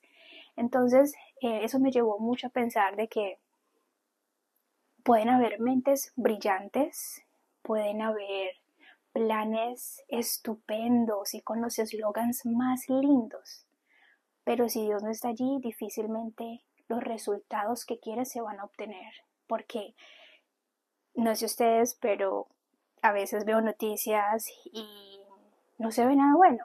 Las cosas cada vez empeoran. Uno quiere que nos hablen o queremos mejor que nos hablen de cómo bajan los índices de violencia en el país. Queremos que nos hablen cómo baja eh, los secuestros en el país, cómo bajan eh, el desempleo, cómo bajan ah, los, los porcentajes de niños que se están muriendo porque no tienen comida. No, pero no, todo sube.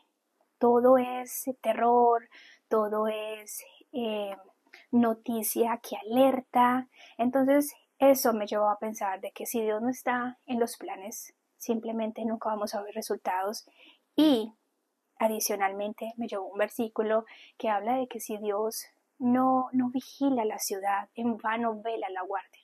O sea, que en vano hacen todas estas cosas si no le permiten a Dios entrar y decir, Dios, ayúdanos a que esto se dé.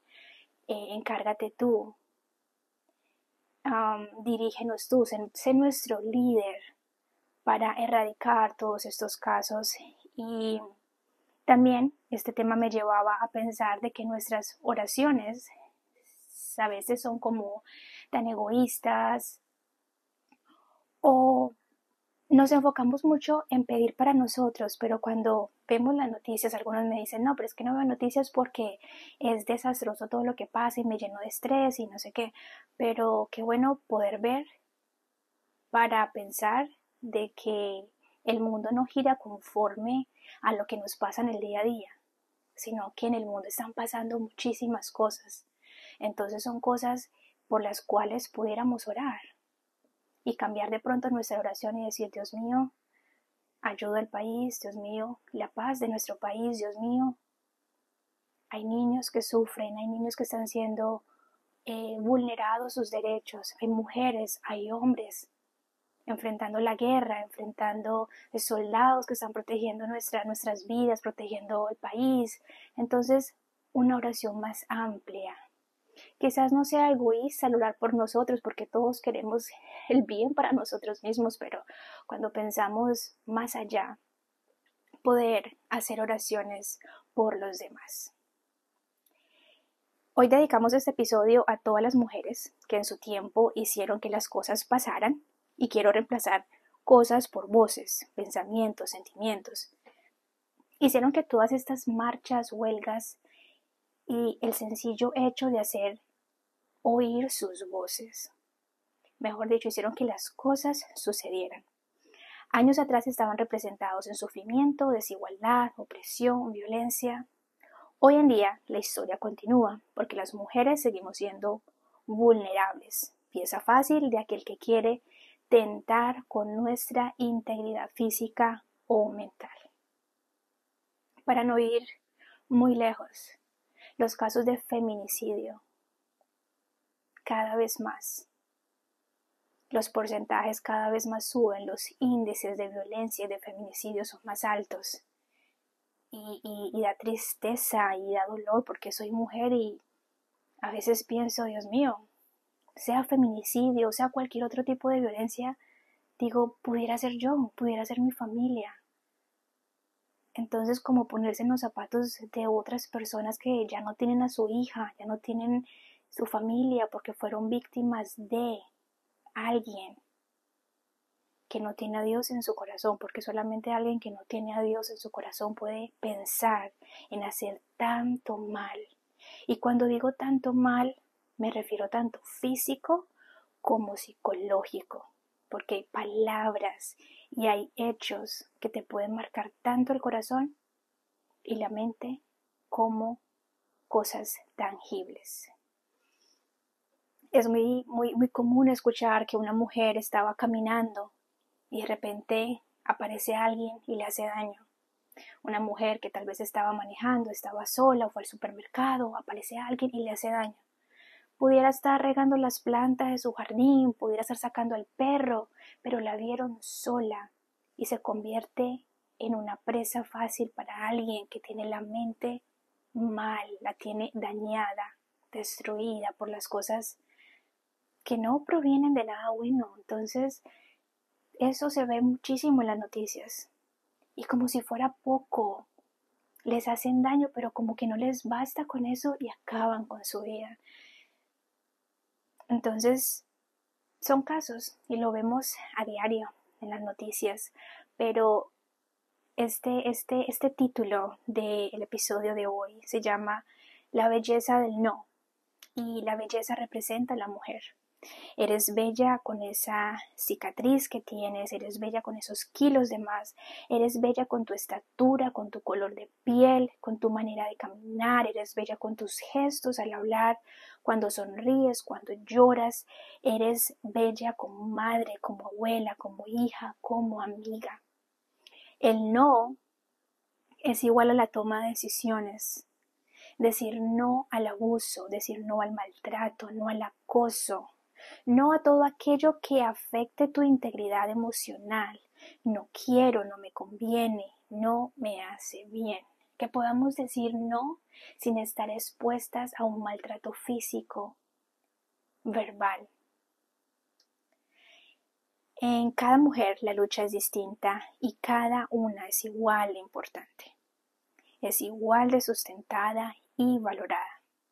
Hay dolor, hay tristeza, hay ese sentimiento de disconformidad cuando eh, nos damos cuenta que hay mujeres que tienen que contar su historia con un acto de agresión física, que su piel cuente el desenlace de un suceso de quemaduras que borraron su imagen inicial, mujeres que guardan capítulos llenos de dolor y heridas que tal vez no se ven, pero están en el corazón.